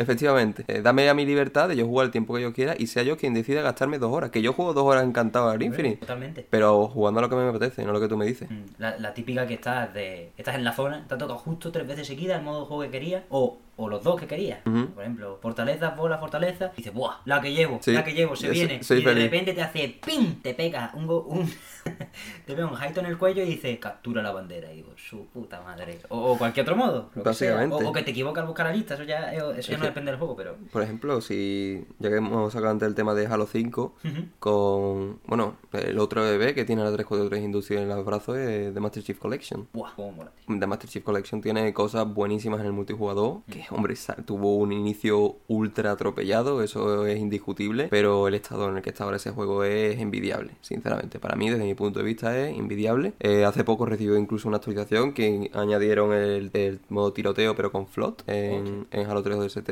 O sea, hicieron un modo de juego nuevo en un juego antiguo. O sea, bueno, eh, metieron floats en un juego donde no hay floats, metieron armas como el rifle de batalla en un juego donde no estaban, el- o la espada de energía, por ejemplo, bueno. élites en un juego en el que los únicos élites que estaban eran muertos y encima son élites y controlados por la IA que te ayudan contra son IA aliada contra el float, o sea, una pasada. O sea, sacaron así. Digo, ese cariño que le están poniendo a la Master Chief Collection, que no la tienen abandonada porque ya salió Infinite, la tuvieron muy parada, obviamente. Salió a un evento, una cosa así, poco después de que saliese el multijugador por el tema del 20 aniversario. Claro. Pero poco más, después de aquello poco más. Pero ese juego, el, la Master Chief Collection, tiene cosas muy buenas que se podrían incorporar a- al, al Infinite como la restricción de partidas. O sea, a mí me, me daba vida poder restringir qué Halo quiero jugar. Es decir, no me apetece jugar Halo 1 hoy, quito Halo 1. No me, va a, no me va a tocar ninguna partida de Halo 1. Puedo pegarme 24 horas aquí no me va a tocar Halo 1. O quiero jugar eh, solamente Halo 4, eh, Asesino 4 contra 4. Ya está, Asesino 4 contra 4. Eh, yo elijo lo que juego. No voy y digo, bueno, lo que me diga la maquinita. Ya ves. Es verdad que empecé la Master Chief Collection y ya salió fina. Ujú, Por eso claro. yo, yo le tengo un recuerdo, vamos. Me, le dije 40 euros, nada más. ¡Pim! Toma. Que sea del mismo estudio, me cago en la leche. Yo tengo una duda. ¿Es el, ¿es el mismo motor gráfico? Sinceramente, no. Eh, Infinite tiene un motor gráfico propio. Lo crearon para el propio juego. Es que te puedes imaginar que lo que estás causando todas estas trabas de que faltan cosas tanto de 5 como de la Master Chief Collection es que el motor está chungo. Uf, no me sorprendería. El Sleep Space se llama el motor, me acabo de acordar. Lo anunciaron con un tráiler. El momento en el que el jefe se metía de Weapon Sí. en el casco salía Sleep Space. No lo recuerdo ahora. Pues puede- podría ser, podría ser. Es que es Hombre. demasiado evidente que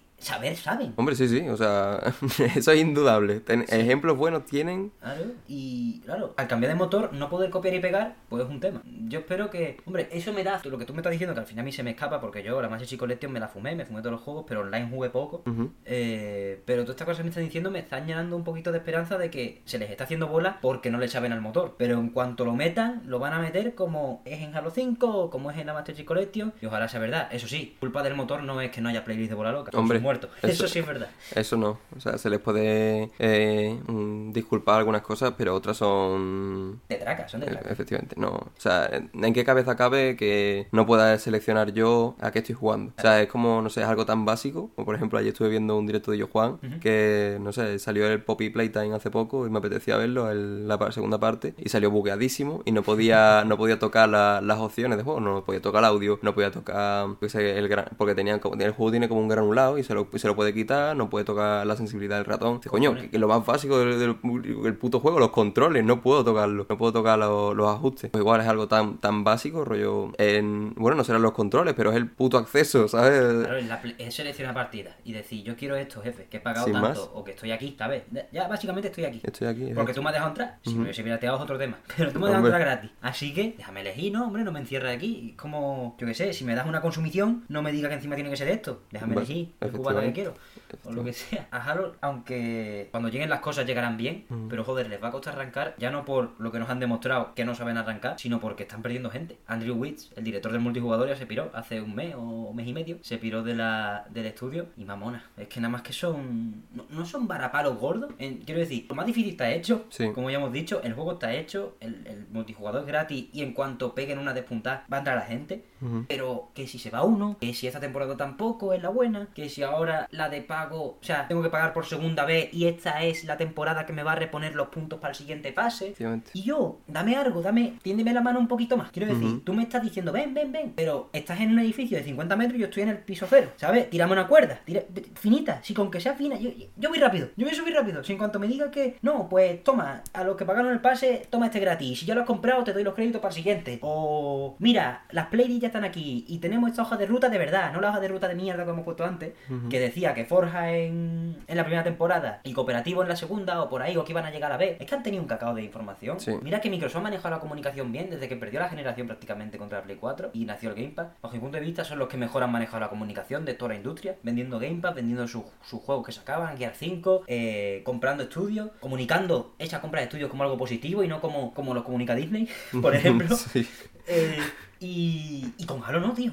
Con Halo, el Joseph ahí tiene los dedos gastados ya. De pedir perdón, me cago en la leche. Porque no, encima no avisan bien. Yo creo que habría dolido menos si hubiesen dicho, che, esto está a largo plazo, la forja se va para acá y va a salir en beta. Tengan cuidado. Sí. El cooperativo se va a la segunda temporada y a la, tercera, temporada y ojo, la segunda también es de cinco putos meses o de seis meses. Son De cinco. mayo, de mayo a noviembre. Cinco meses, son. Bueno, seis, ¿no? O Son seis meses, porque al final va a empezar la tercera temporada un año después de que empiece la. Claro, es que es eso, no es que yo llevo, hablando todo el rato de cinco meses, pero han sido seis. Han sido seis, Seis y van a meses. ser otros seis. Claro, o sea, parece ser que esa va a ser la, la, la dicotomía que va, que va a seguir el juego, Tienen lo cual bajarlo. espero que, espero que paren o lo corten al menos a la mitad. Tres meses ya me parece una burrada por una temporada. Tres meses el Fortnite, ¿no? ¿O es un poco menos? La verdad que no sé, porque hace cuatro años que no toco el Fortnite. No, yo tampoco, pero como lo tengo ahí de referencia, Pero por e- el Warzone que sí lo juego creo que son dos meses, una cosa así. dos meses, fíjate. O una mes y medio. No, no lo recuerdo bien porque tampoco es que esté muy pendiente del pase de batalla porque con la universidad no tengo ya tiempo como para preocuparme por pases de batalla. Ya, yo igual. Pero, pero sí, o sea, un tiempo infinitamente reducido. O sea, se, se pueden suceder tres temporadas de Warzone en la que yo todavía sigo con Héroes de Rich, con el pase leveado y con todo lo desbloqueado. Es demasiado. Y encima no incentivan. Es que es eso, no hay enganche, no hay enganche. O sea, no. eh, porque a eso le sumo el skill based matchmaking y se me quita las ganas de jugar. O sea, jugar Ya tú ves. solo a Infinite, eh, tal y como están las cosas ahora, es vomitivo, sinceramente. Yo me meto a jugar y parece que estoy jugando contra Soki si, jugase, si Soki jugase Halo en vez de Call of Duty. O sea, eh, me pegan unas meadas a veces que es que no son normales. Ya ves. Que,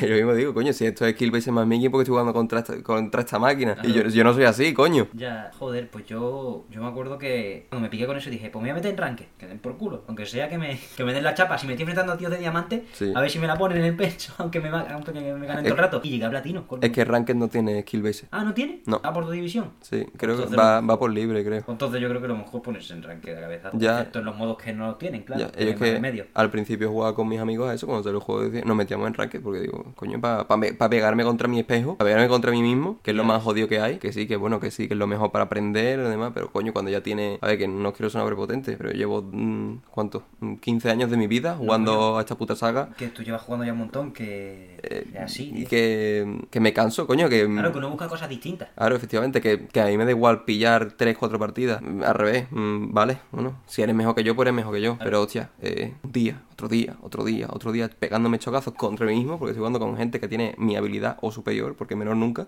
Pues hostia, eh, se hace cuesta arriba decir, bueno, pues me a echar una partida. Pues cuando te la, te la vas a echar, lo que vas a hacer es morir. O no vas a disfrutarlo cuanto, cuanto te gustaría. Es que le tienen que dar una vuelta, sobre todo volviendo a las listas de partida y todo eso. Es que hemos mencionado varias cosas que, que en un. Esto ya yo sin tener ni idea de cómo es un shooter en consola normalmente, porque he jugado esos dos Halo en consola, o Ujú. tres. He jugado tres, tres ODST y Reach en consola. El resto todos en la Master Chief Collection u otro shooter. Ya Ujú. empecé. Y yo, a mí se me hace muy raro que le falten cosas a Halo Infinite que están en- hasta en el shooter más tonto de PC, ¿sabes? En plan, shooter que saca un estudio moldavo de gráficos del motor del Half-Life eh, y cuatro armas más de Insurgency, pues tiene selecciona tu modo, selecciona tu tal, servidores, ser- crea tu servidor y esas mierdas. Y, y claro, yo creo que se nota mucho el impacto de esa falta de quizás conocer el PC entre comillas o darle prioridad, prioridad a otras cosas porque no puedes, no te da tiempo a conocer el PC porque tienes, estás abarrotado de trabajo y de cuentas pendientes. Pero esa falta de características, al fin y al cabo, sea por lo que sea, ha hecho que haya nada más que un tercio de los jugadores en la Master Chief Collection respecto a los que hay en Infinite. Quiero decir, 6.000 en Infinite, 2.500 en la Master Chief Collection de concurrente. Es que le está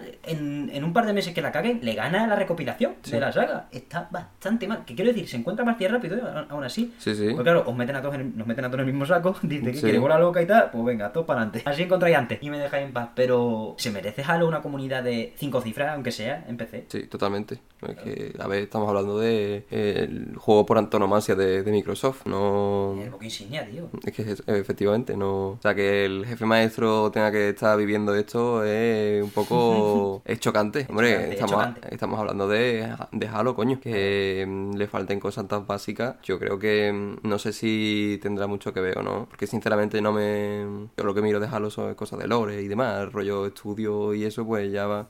Eh, alguna que otra noticia, pero tampoco estoy muy, no muy puesto. Pero es que el- también se me ocurre que esta falta, esta carencia que tiene el multijugador se deba a miedo por otra cagada en campaña. Es decir, cómo se echó la gente al cuello a 343 después de Halo 4 me parece injustificado totalmente. A mí me gustó mucho Halo. Halo 4 es- tiene de las mejores campañas de. Vamos, pero sin duda, pero.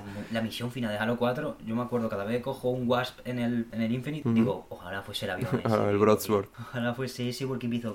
Que- que No veas, tío. Halo 4 es una locura por, por ambientación, por música, por diseño de niveles, por armamento, por el sandbox en sí. Fuese mejor, fuese peor, la gente se le echó al cuello por el mero hecho de que no era Bungie. Ya ves. Fue el primer juego que no hizo Bungie, sin contar Halo Wars, que lo hizo en Ensemble Studios, pero bueno, Los ah, creadores de Age of Empire. Sí, Casi nada. casi nada, efectivamente, pues también se le echaron al cuello a... Bueno, se le echaron al cuello. Es que la comunidad de Halo es muy... Tú sabes, eh, se pelean incluso por si se puede sprintar o no en el juego, así que ima- imagínate. Es verdad que en Reach es un potenciador que caduca. Sí, sí. La Virgen. Ahí eso me dolió, la verdad. O, o en Infinite, si tú te pones a jugar en Infinite. Yo no me he puesto a analizarlo ahora, pero cuando eh, salieron los del tema del Insider y demás, yo tuve el enorme privilegio de que fui invitado a todas las pruebas de multijugador que se hicieron de Infinite. Pude ir, pude acudir, tanto en consola como en PC, aunque las jugué todas en consola, porque el PC lo, lo tengo como por si acaso, ¿no? Rollo, por si no me invitan a consola, porque me invitan a PC. Claro. Ahí noté muchísimo que se acojonaron por eso, porque en la primera prueba el sprintar, rollo, vale, noto que estoy corriendo, en la segunda no, o sea, correr y andar era prácticamente lo mismo.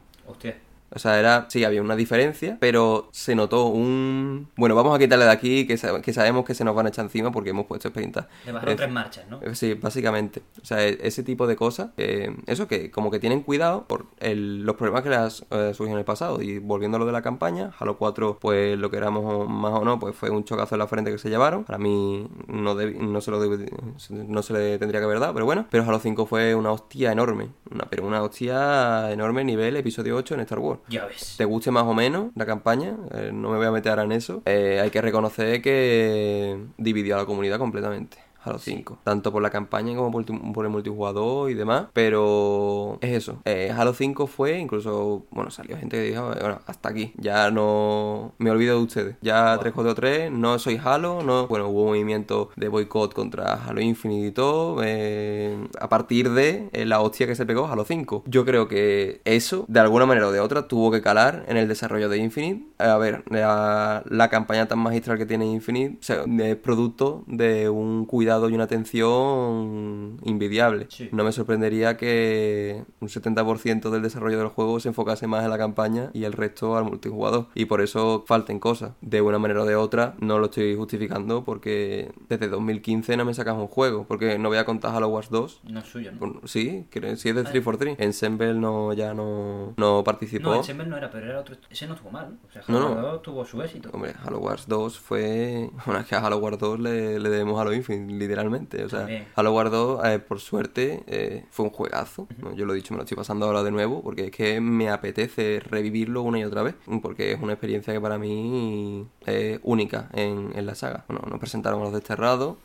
Una primera vuelta a esa sensación de inferioridad que para mí es lo mejor que hay en Halo. Es decir, Halo tiene sus puntos más álgidos cuando sientes que estás perdiendo. Es decir, Joder, en Halo 2, tío.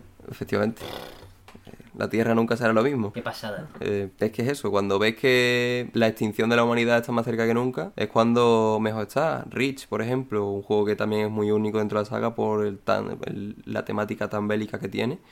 Eh, lo principal, para mí, el principal atractivo y su principal punto fuerte es la ambientación de decadencia total que ves a lo largo del juego, que hace un punto de inciso en la misión de Nueva Alejandría, que es la que tienes que coger Falcon, que vas por, la, por el bosque de rascacielos y ves eh, cargueros y cruceros del Covenant vitrifican el planeta. Y Infinite, eh, bueno, yo creo que ya se puede hablar de este tipo de cosas. Sí. Eh, Infinite, uno de sus puntos fuertes, es que estás solo en un anillo lleno de desterrados. Buah. Y Halo Wars 2 es eso, eres la Spirit of Fire, una nave que lleva 30 años fuera de servicio, tu arsenal es una mierda, eh, te falta la mitad de la tripulación porque ya los perdiste luchando contra el Covenant y te tienes que enfrentar contra los desterrados en el arca.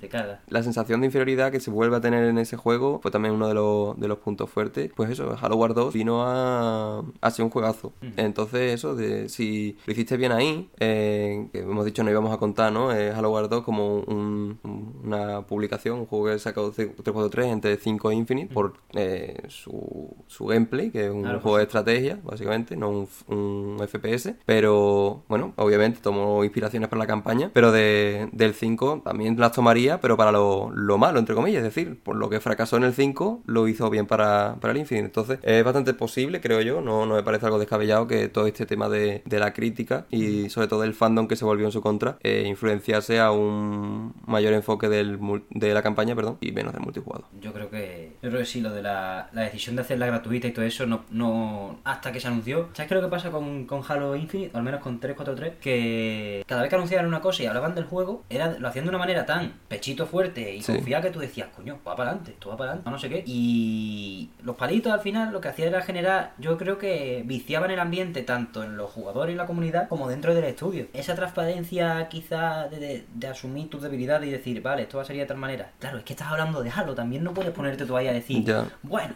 eh, o sea, imagínate, en 2018 fue el E3 de 2018 la primera vez que se presentó Halo Infinite, ¿no? Sí. Con un pequeño teaser. Sí, fue el teaser de que salía el casco del jefe maestro con la fauna y demás, fauna que no apareció en el juego, por cierto. Ya.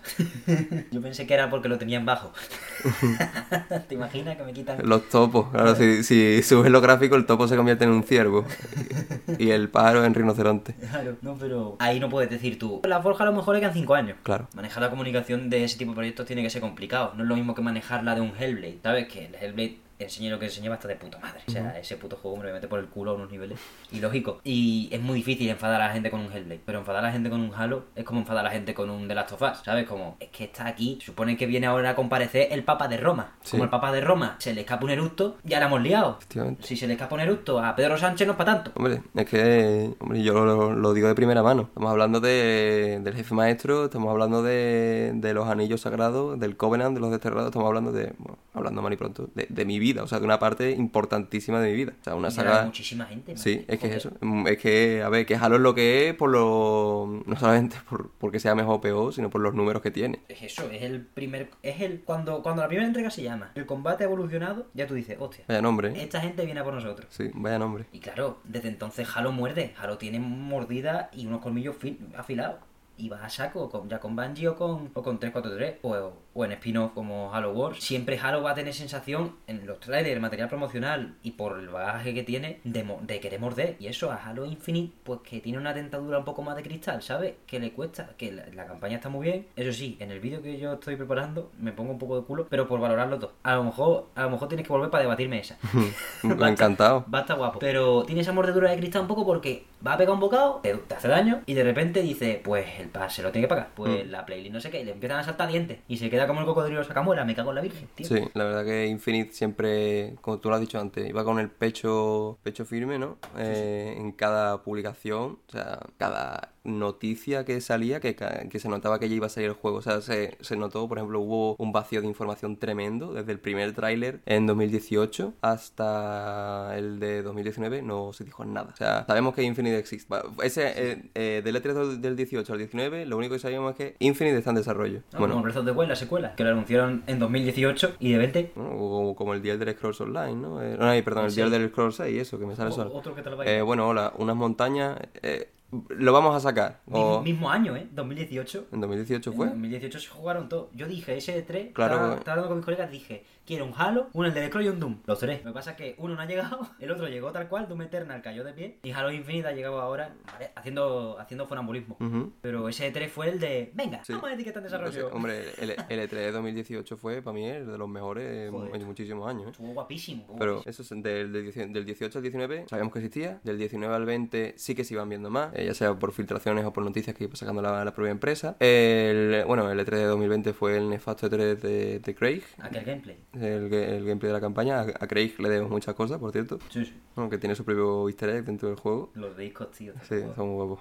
Eh, y del 20 al 21, cuando ya se eh, ya se había dicho que el juego se retrasaba a 2021, se notó una cantidad de noticias cada vez mayor, un pues vamos a hacer esto, vamos a hacer lo otro, tener arte conceptual, cada mes sacaban cosas, ca- sacaban eso, sobre todo arte conceptual Los diarios de de desarrollo eran larguísimos también. Tiene un montón de vídeos de diario de desarrollo en YouTube. Con, el, con los propios directores y gente de- con empaques. vídeos de sonido, de cómo grababan los sonidos, espectaculares, los recomiendo muchísimo, cómo se bien. graban. Tienen, cogían hasta un, un pad, un perrito pad para grabar, creo que, no sé para qué se acabaron utilizando, se decía que iba a ser para el float o lo demás, yo creo que eran sonidos de Hunter, pero eh, bueno, cómo se graban los disparos y demás, el apartado de sonido de Infinite es espectacular, yo creo que el- eso ahí no, no tiemblo cuando lo digo, el mejor que tiene la saga en cuanto a sonido. Eso de, de que se- ya se not- iba notando de cuando iba a llegar ya el juego, sobre todo desde el E3 de 2021, el, anteri- el último E3, Ujú. que ya fue como mostraron a The Weapon, que fue cuando ya, eh, lo dicho, el juego está por salir y lo sabéis, nosotros lo sabemos, vamos con todo. Y entonces ya salía eh, noticias que sí del multijugador, que fue cuando se presentó lo del pase de batalla, y como tú lo has dicho, pero después cuando nos ha llegado, es cierto, ha llegado, pero no como me decía, no, no como me decía, esto no es, Man- no es No Man's Sky, pero tampoco lo que me ha prometido.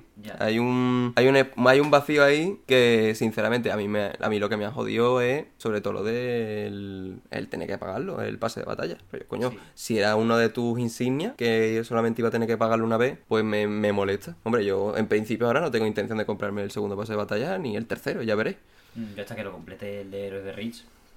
Vamos, yo es por despecho, eh, coño, me dijiste que lo iba a tener, pues ahora... Tienen, tienen que cumplir también. Es que ya no es cuestión de. No, si son 10 pavos, ya sé que son 10 pavos. Ya que- Si- que no es dinero, Si pero- en cuanto se caliente el tema y a lo mejor pongan una oferta, estamos todos ahí. Sí. Pero, pavo, cállate. no haberlo dicho. Haber dicho que a partir de esa temporada eh, ya recibes puntos y todo el tema rollo Fortnite. Que al final estaban tomando la decisión correcta. Y ahora es otra. No es que hayan sido demasiado generosos diciendo lo que, lo que iban a hacer, sino que era el plan. Sí. El único plan, el plan que tienen todos. No la líes. O sea, quiero decir, sigue los mandamientos de esta gente en, fun- en los fundamentos más básicos. No, no te pides a. Quiero decir, no metas a Spider-Man en, Halo Infinite, vamos. lo que- me corto las manos. Ahora lo dije en el, en el capítulo ese, lo dije, ese ejemplo de no te pase, como he dicho antes, conciertos tampoco, pero mira los mandamientos, que son no son 10, pero serán 5. Ujú. Como pase de batalla baratito, recargable si te lo completa, eh, temporadas cortas, mucho mucho cosmético y eventos buenos, ya son 5, más Sí. o menos. Con eso ya, Es que el cielo es el límite. sobre todo los cosméticos, por ejemplo, yo lo, yo lo llevo mucho tiempo pensando, digo, la de oportunidades que tiene esta gente y es que no está sacando nada. O sea, más allá de eh, fueguitos para los hombros, eh, el, un casco y... Un, Y orejas de gato. un- sí, que me, a mí me gusta, la verdad. O sea, está eh, guapa, está guapa. A mí me hace gracia, coño. O sea, que, que sí, que es, un videojuego, ¿sabes? Que el lore tiene que ser serio, pero coño, que es un videojuego. Además, no sé si si siquiera son canónicas o no las orejas de gato, Claro, lo, dudo. El pero- multijugador es pachangueo. efectivamente. Tú te puedes, si me quieres poner una falda, me pongo una falda. Hombre, estamos partiendo de la base de que, por ejemplo, esto ya es de, de, de- de flipado, ¿no? Pero en una pistola de plasma dentro del lore te mete un tiro y te funde lo que te toca. Y en el, y en el multijuego intentas tú matar a alguien con una pistola de plasma. Pues eso, o sea, que, que sí, que es un videojuego. Me gusta que, que metan ese tipo de cosas. Pero, por ejemplo, yo que sé, no me saques dos cascos al mes en la tienda A 5 pavos. de, a 5 pavos, métemelos una manera de que yo los tenga gratuitamente por un desafío, aunque sea un desafío muy jodido, pero que yo tenga la sensación de digo, bueno, si no lo he conseguido, sí, porque yo no he podido o porque no he querido, Claro. pero no porque no pueda pagar el dinero o porque no me salga de los cojones directamente pagarlo. Pero, yo qué sé, skin para armas, eh, Más paletas de colores, tío, más gratis. paletas de colores, por favor, sí. Porque que, que a mí me gusta lo de... la- Yo prefiero las paletas de colores que el color de siempre. Es decir, que yo le selecciono tres colores. El principal, el secundario secundario y el terciario. Eh, no, no, prefiero las paletas de colores porque te puedes hacer cosas tan chulas como el, la skin Scorpion Punch, que es la que va entero de negro, menos el brazo derecho, que es entero rojo. Se llama así el Scorpion Punch, que es la que estoy utilizando yo en mi, en mi armadura Mark, en Mark 7. Eh, eso sí, pero yo qué sé. ¿Y los vehículos que pasan no existen? Yo qué sé. Sácame un Ghost del Covenant. Ya está, Oh. una skin que sea del Ghost del Covenant. Ya ves. Una skin que sea el, el Banshee del Covenant. O eh, ya lo sacaron cuando salió el juego. Una skin que es el color del Warzone de Halo 1. Coño, pues Ah, sácame sí. el color del Warzone de Halo Pero mete cosas. Si, si tiene. Si Halo tiene para sacar tanto de nuevo como de lo antiguo en Infinite. Tiene, vamos, contenido para aburrir. Que también te digo, supuestamente este va a ser el, el último Halo hasta dentro de 10 años. Sí, ese era el proyecto, pero vamos. Mm, coño, si es así, hostia, pues contenido no va a faltar. Si siguen en. Sin idea no se van a quedar si lo siguen metiendo cada 6 meses. Eso es así, vamos, me cago en la leche. De 20 temporadas nada más, a ver, en 10 Hombre, años. ya me, ya me jodería, ¿eh? Tener que. Hombre, yo. No podrían mantenerlo así. No, yo esto se, se irá aligerando ya sea por las buenas o sea por las malas. Porque si hasta yo que me encanta me cuesta meterme a jugar porque es que no, no hay un incentivo y como encima tenga que jugar solo, no juego. Prefiero jugar la campaña, o sea, prefiero pegarme 7 horas dando vueltas por zetas a los matando desterrado una y otra vez que meterme en multijugador. Estoy de acuerdo. Una última pregunta, Víctor. Vais cerrando. Ujú. Ya hemos despotricado del online, iremos viendo qué se viene. Quizá en el E3 nos cuentan algo, pero quizá en el E3 nos cuentan algo, puede que incluso más interesante. Sí. ¿Tú crees que Halo Infinite va tener cerca eh, una expansión de la historia? Me encanta que me hagas esa pregunta porque es lo que más es lo que me mantiene, lo que hace que me despierte por las mañanas es, es, es- es esa venidera expansión de la campaña de Infinite. Y sí, yo creo que sí. Eh, hombre, yo creo que saldrá incluso en noviembre con la tercer, sí, con el tercer paso de batalla, yo creo que, eh, que saldrá. A lo mejor no sale de salida, o sea, no sale el 15 de noviembre, pero a lo mejor sale en diciembre o en enero. O sea, dentro de la, de la Season 3. En esa horquilla. Eso, eso se supone, eso es lo que han dicho, de hecho. Que bueno, que hay un, como una expansión narrativa, así lo llaman ellos, expansión Ah, narrativa. Eh, ahora, de qué trate o no, eso es otra historia. Yo creo que sí. O sea, Infinite va a tener expansión de la campaña, sí o sí. Sí. No va a salir, no, no va a salir eh, Halo 7. ¿Sabes? O que continúe la campaña por su lado y después el multijugador eh, se continúe en Infinite. No, no. Eh, se tendrán ampliaciones de la campaña. La pregunta es, ¿gratuitas o de pago? Uf, yo, sinceramente, Yo veo pago. yo pago. O sea, si me. Es que la una expansión de la campaña de 15 pavos o de 20 pavos. Claro, yo lo veo así. En Halo Infinite, buena, buena, es la única excusa que me pueden dar para decirme que el online apesta en muchos aspectos. O que el online le faltan muchos factores para ser un elemento atractivo a largo plazo. Porque al final, decir que apesta, pues tampoco. Lo hemos dicho ya varias veces. El gameplay está Sí. fino, fino, Que no se nos malinterprete en ningún momento. Eso. Halo Infinite es un juegazo, pero le faltan cositas. Es equilibrado. Le faltan cositas del modelo. Si a mí me dice, si, si en el E3 de, dos- de ahora, del 12 de junio, a las 7 de la tarde, dominguito, yo con mi agüita, aquí sentado, eh, me dicen, che, chale, yo soy este en el escenario y dice, mira, tengo todo este tochaco, un libro, saca un guion de 5 centímetros de grosor. y dice, le pega dos hostias en plan... 20 euros, para ustedes, noviembre. Yo digo, vale, el online me suda la polla. Básicamente. O sea, te entiendo, ya, ya está. Yo igual, yo igual. O sea, y además, sobre todo, volviendo a, a la herencia que tiene, Halo Wars 2 hizo eso. Tiene, tiene dos ampliaciones de la campaña, una que se llama Spearbreaker, creo que es, y otra que es eh, Awakening the Nightmare. Spearbreaker no me la he visto, no, no he comprado ninguna porque no me voy a dejar 20 euros en Halo Wars 2, lo siento mucho. Prefiero gastármelo en figuras de Halo. Ojo, ¿deberían incluirlas en Game para las expansiones? Sí, debería. Yo creo también. Sinceramente debería. Yo Hombre, también. yo me vi. La que me he visto es la de Awakening the Nightmare y es una pasada. Sinceramente. O sea, algo de, de esa calidad, incluso superior, porque Infinite se la sacarían. Estoy convencido que la sacarán superior. Eh, lo pago gustosamente. Pero la cosa ya no es si lo pagas o no. O sea, ¿habrá que pagarlo? Yo digo sí, sinceramente. sí. No creo que la saquen gratis. ¿Game Pass o 20 pavos? Sí, básicamente eso. O- o- como igual que la campaña de allá ahora. O, o te Sí, compras sí. el juego o pagas Game Pass si quieres tenerlo. Ahí Pero está. no va a ser. Lo, último, lo único que será de gratuidad será el, El multi. el multi. Y, y es demasiado ya. Sí, o sea, sí, sí, sí. es- Me parece eh, muy generoso, sinceramente. Coño, que podrían haberlo sacado mm, En el paquete. perfectamente y, y no habrían pasado hambre, ¿sabes lo que te digo, no? No, tal No habría ha faltado gente por comprarlo. Es verdad que también valorarlo desde esa falta de contenido de primera y esa, coño, que le falta le falta empaque al online, pues dicen, mira, pues si hay que sacar algo gratis o si hay que sacrificar por algún lado, como ya hemos sacrificado, como se puede ver, como tú has dicho, en el desarrollo, probablemente se ha sacrificado para darle más empaque a la campaña, pues tiramos por esto gratis por- porque vamos a ir desarrollándolo de verdad como un juego como servicio. Y ya sabemos, los juegos como servicio de pago, pues ya ahí los tienes. Marvel Avengers, Destiny 2 cuando empezó, pues no son platos de buen gusto para nadie. Para na- y pero para nadie, vamos. Pero ni para los desarrolladores y los accionistas, al final, que son los que ponen la guita. Hombre, yo no he probado el Destiny 2, no tenido el gusto, pero hostia, el Marvel Avengers tuve la desgracia de jugarlo y lo quité poco rápido el juego. Es demasiado, demasiado. No, Destiny 2 está muy bien ahora. ¿Sí? O sea, Bungie ha tomado, ha tomado nota. Vamos, yo en la pandemia, con un colega que no es muy de shooter, nos pegamos un puto mes. O sea, el mes de. Fue la- el 13 de marzo nos dijeron para casa. Pues empezamos el 20 de marzo y acabamos el 8 de mayo. Nos hicimos dos pases del Destiny. Pagamos uno nada más. Pero nos hicimos dos pases del Destiny. Una expansión. Toda la puta campaña entera. Dos personajes. Y yo, y yo, y yo. Está muy, muy bien. O sea, esa gente son maestros costureros. Hombre, O sea, Bungie sabe hacer bien los juegos, eso está claro. son maestros costureros y cuando se ponen, es verdad que tienen muy poquito porque se le meten tanto a to- a- a- al más mínimo nivel que luego saque, sale muy poco contenido, les pasa un poco como a Infinite, pero más controlado. O sea, la comunidad puede estar descontenta, pero, pero es otro rollo, porque al final tienen muchas cosas, el modo online es finísimo, tiene mucho... Está muy bien el cabrón, está muy bien. Para echar, para obsesionarte un mes, la leche. Pues si me permite, te voy a hacer yo, tú que tú me has hecho una última pregunta, te voy a hacer yo otra, Dime. eh, que tiene que con lo de la expansión de campaña y tu reciente, bueno, inminente vídeo de sobre la campaña de Infinite.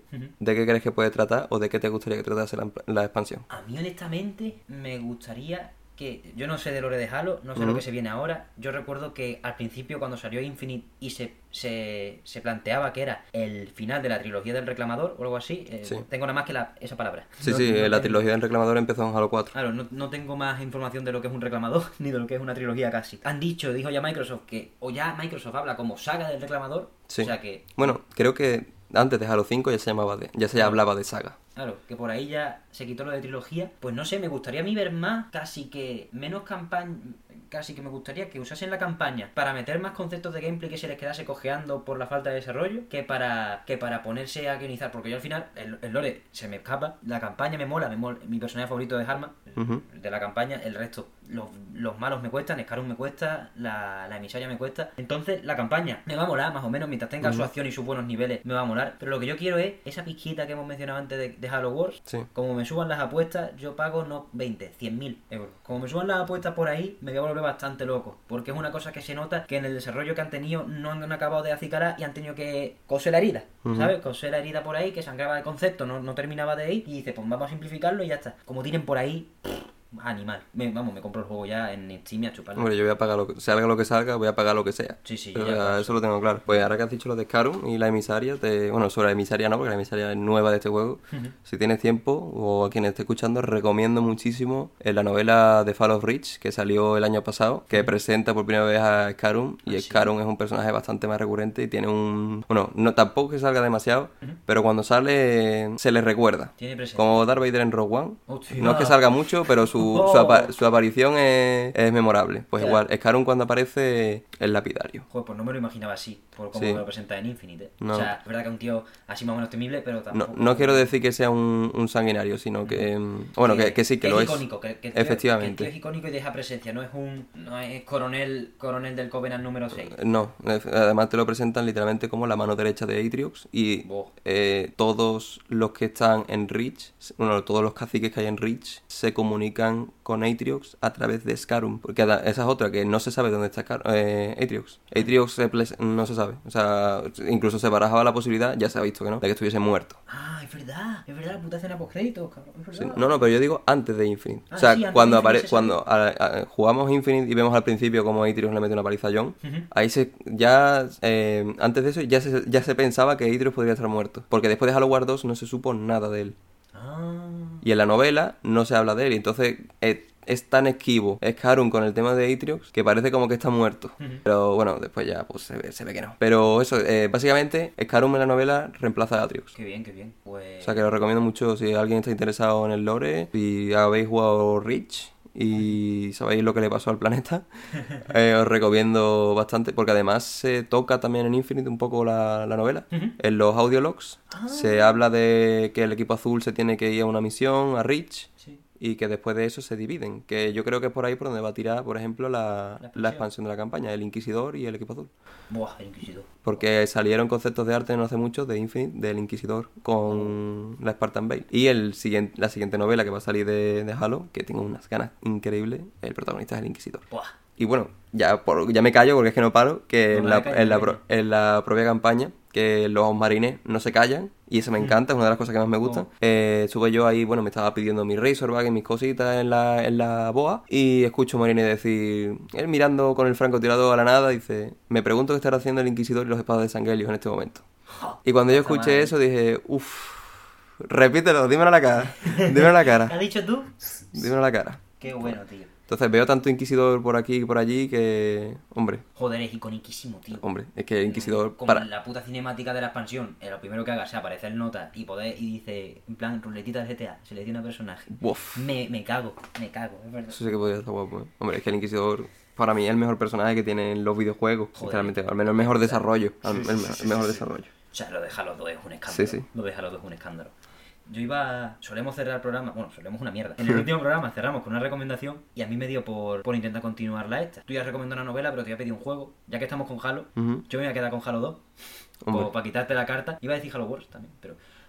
Halo 2, tío. pff, Es que mi. Hice una reseña en Instagram para colegas. Sí, lo leí, lo leí. Que estuve por ahí hace- por hacer la gracia. Y dije, es lo más cerca que está la humanidad ahora mismo de Bayonetta 3. Y lo mantengo. O sea, lo jugué otra vez y Bayonetta 3 todavía no ha salido por desgracia. Qué sensación, tío. Hombre. Qué ritmo. Halo 2 es un juego... Es que no se puede describir, sinceramente. Eso hay que jugarlo y de verdad...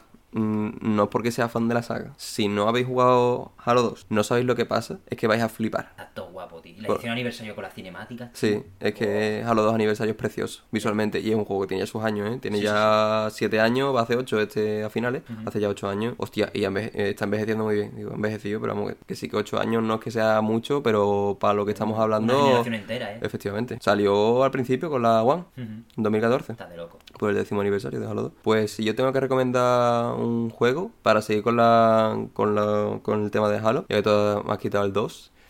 Eh, y por no hacer la típica, eh, voy a recomendaros el spin-off de 3 DST. Oh, Que básicamente eh, mm, no diría, no es mi favorito, pero la ambientación que tiene sí es mi favorita. O sea, yo cada vez que, por ejemplo, que se pone a llover o que no puedo Oh. salir o lo que sea, digo, estoy tranquilito en mi casa, digo, me voy a poner Halo 3 ODST o un- por ejemplo, me da por jugarlo de noche o lo que sea, con los auriculares. Ese juego es una pasada, básicamente os hago un poquito de sinopsis. Una ciudad entera tomada por el Covenant y tú estás solo, de ¿Y no eres jefe maestro? No, no, no eres jefe maestro, eres uno de ST. Es decir, eres, no, no eres una mierda, pero tampoco te puedes fiar. No, no te puedes confiar. Y además el propio juego tiene eh, elementos que hacen que el tema supervivencia, porque eh, sí, yo, yo hablo de un poco supervivencia en 3 ODST, porque tú puedes elegir eh, estar por Nueva Mombasa y no hacer las misiones principales. Y tienes allí la, la ciudad entera para ti como si fuese un mundo libre, entre comillas, Sí. eh, no se malinterprete, mm, que puedes coger armas, puedes coger vehículos y demás y hacer lo que te da la gana. Sí. Pero eso que el, el propio juego te, te da elementos para sentirte en inferioridad, por- quitando armas de poder, como la espada de energía, el rifle de batalla, o sea, cosas chetadas no hay en el juego. Eh, todo está pensado para que te haga sentir lo, lo más pequeñito posible contra el Covenant. Así que os lo recomiendo muchísimo. Y el soundtrack es... Ya ves. eso- es que lo he dicho, esto, esto hay que verlo y jugarlo, porque de- describirlo es imposible. A mí de 3 ODST, es verdad, lo de la supervivencia, me, es verdad que me lo sugiere, pero me habría gustado que hubiesen tirado incluso más Claro, para adelante. Pero- vamos, que está, está de loco. Ahí Bungie ya se estaba despidiendo. Sí. De hecho, bueno, hubo polémica con el con lo del cartel, no sé si lo conoce, el cartel de Destiny. Ah, vale, sí, sí, Destiny Awaits. Sí, sí. Que ahora en, en, el, en la colección de Jefe Maestro con la remasterización lo cambiaron por For Her, por ella, o sea, por la Tierra, por el planeta Tierra. Pues vamos cerrando con la recomendación de nuestro primer invitado, prim- primer primer invitado especial de la primera parte. Gonzalo Bartual eh, me dijo de primera, me ha dicho Scrap Mechanic, Scrap Mechanic, pero me dijo de primera Duolingo, me gusta más. Eh, yo dejo los dos ahí, ustedes elegís vuestro veneno. Eh, así que nada, eh, gracias una semana más por llegar hasta aquí. Le deseamos de nuevo una pronta recuperación a Javier, porque tiene que currar. Aquí hay que dar el callo, nada, ya en serio que se mejore pronto para tenerlo la semana que viene. Porque no sé si se me permite decir esto, pero esta semana tocaba Lego Star Wars de Skywalker Saga. Y no solo yo tenía ganas, sino creo que es- me parece muy interesante lo que tiene que decir de. Bueno, del último juego de TT Games. Que problemas de explotación laboral aparte. Ya los hemos tratado aquí en el programa. Ahora toca hablar un poco de, de qué nos han dejado como producto. Nos podéis ver en YouTube, aunque solo hay una imagen de fondo. Nos podéis escuchar en Spotify, Evox y Acast. En cualquier momento que queráis tirarnos Bill a la cara, tenemos un coffee abierto para cualquier aportación extraordinaria en la que os haríamos la ola y, nos movería mucho. Estaba yo ayer sin programa y el hombre pues ha contraído, joder, ha tenido un problema y, es serio. Espero que se recupere, luego le invito yo a que va. Pero hoy han trabajado otros. Yo casi nada y Víctor y Gonzalo un huevo. Así que muchas gracias por escucharnos y lo único que me, que me queda por decir es que, bueno, tonterías. Twitter, Instagram, tal, me da igual. Gracias a Víctor por venir a esta segunda parte. Pues ya nos vemos. Gracias a ti por invitarme. Y espero volver, si se puede, en otra ocasión. Ahora déjalo lo que haga falta. Y como Hombre. Microsoft es la única que tiene puestas sus conferencias bien puestas, pues, pues seguro que hace falta otro día. Y que estemos más gente. Que no me gusta nunca que parezca un reemplazo. Porque, te- como te dije, te iba a llamar para la semana que viene para estar los tres. Mm. Pero como me he quedado sin Javier para esta, pues hemos hecho ahí cambios rápidos. Como el Xenoblade y el Splatoon 3, que se han cambiado de fecha. En fin, muchísimas gracias por todo, una vez más. Y nos vemos la semana que viene.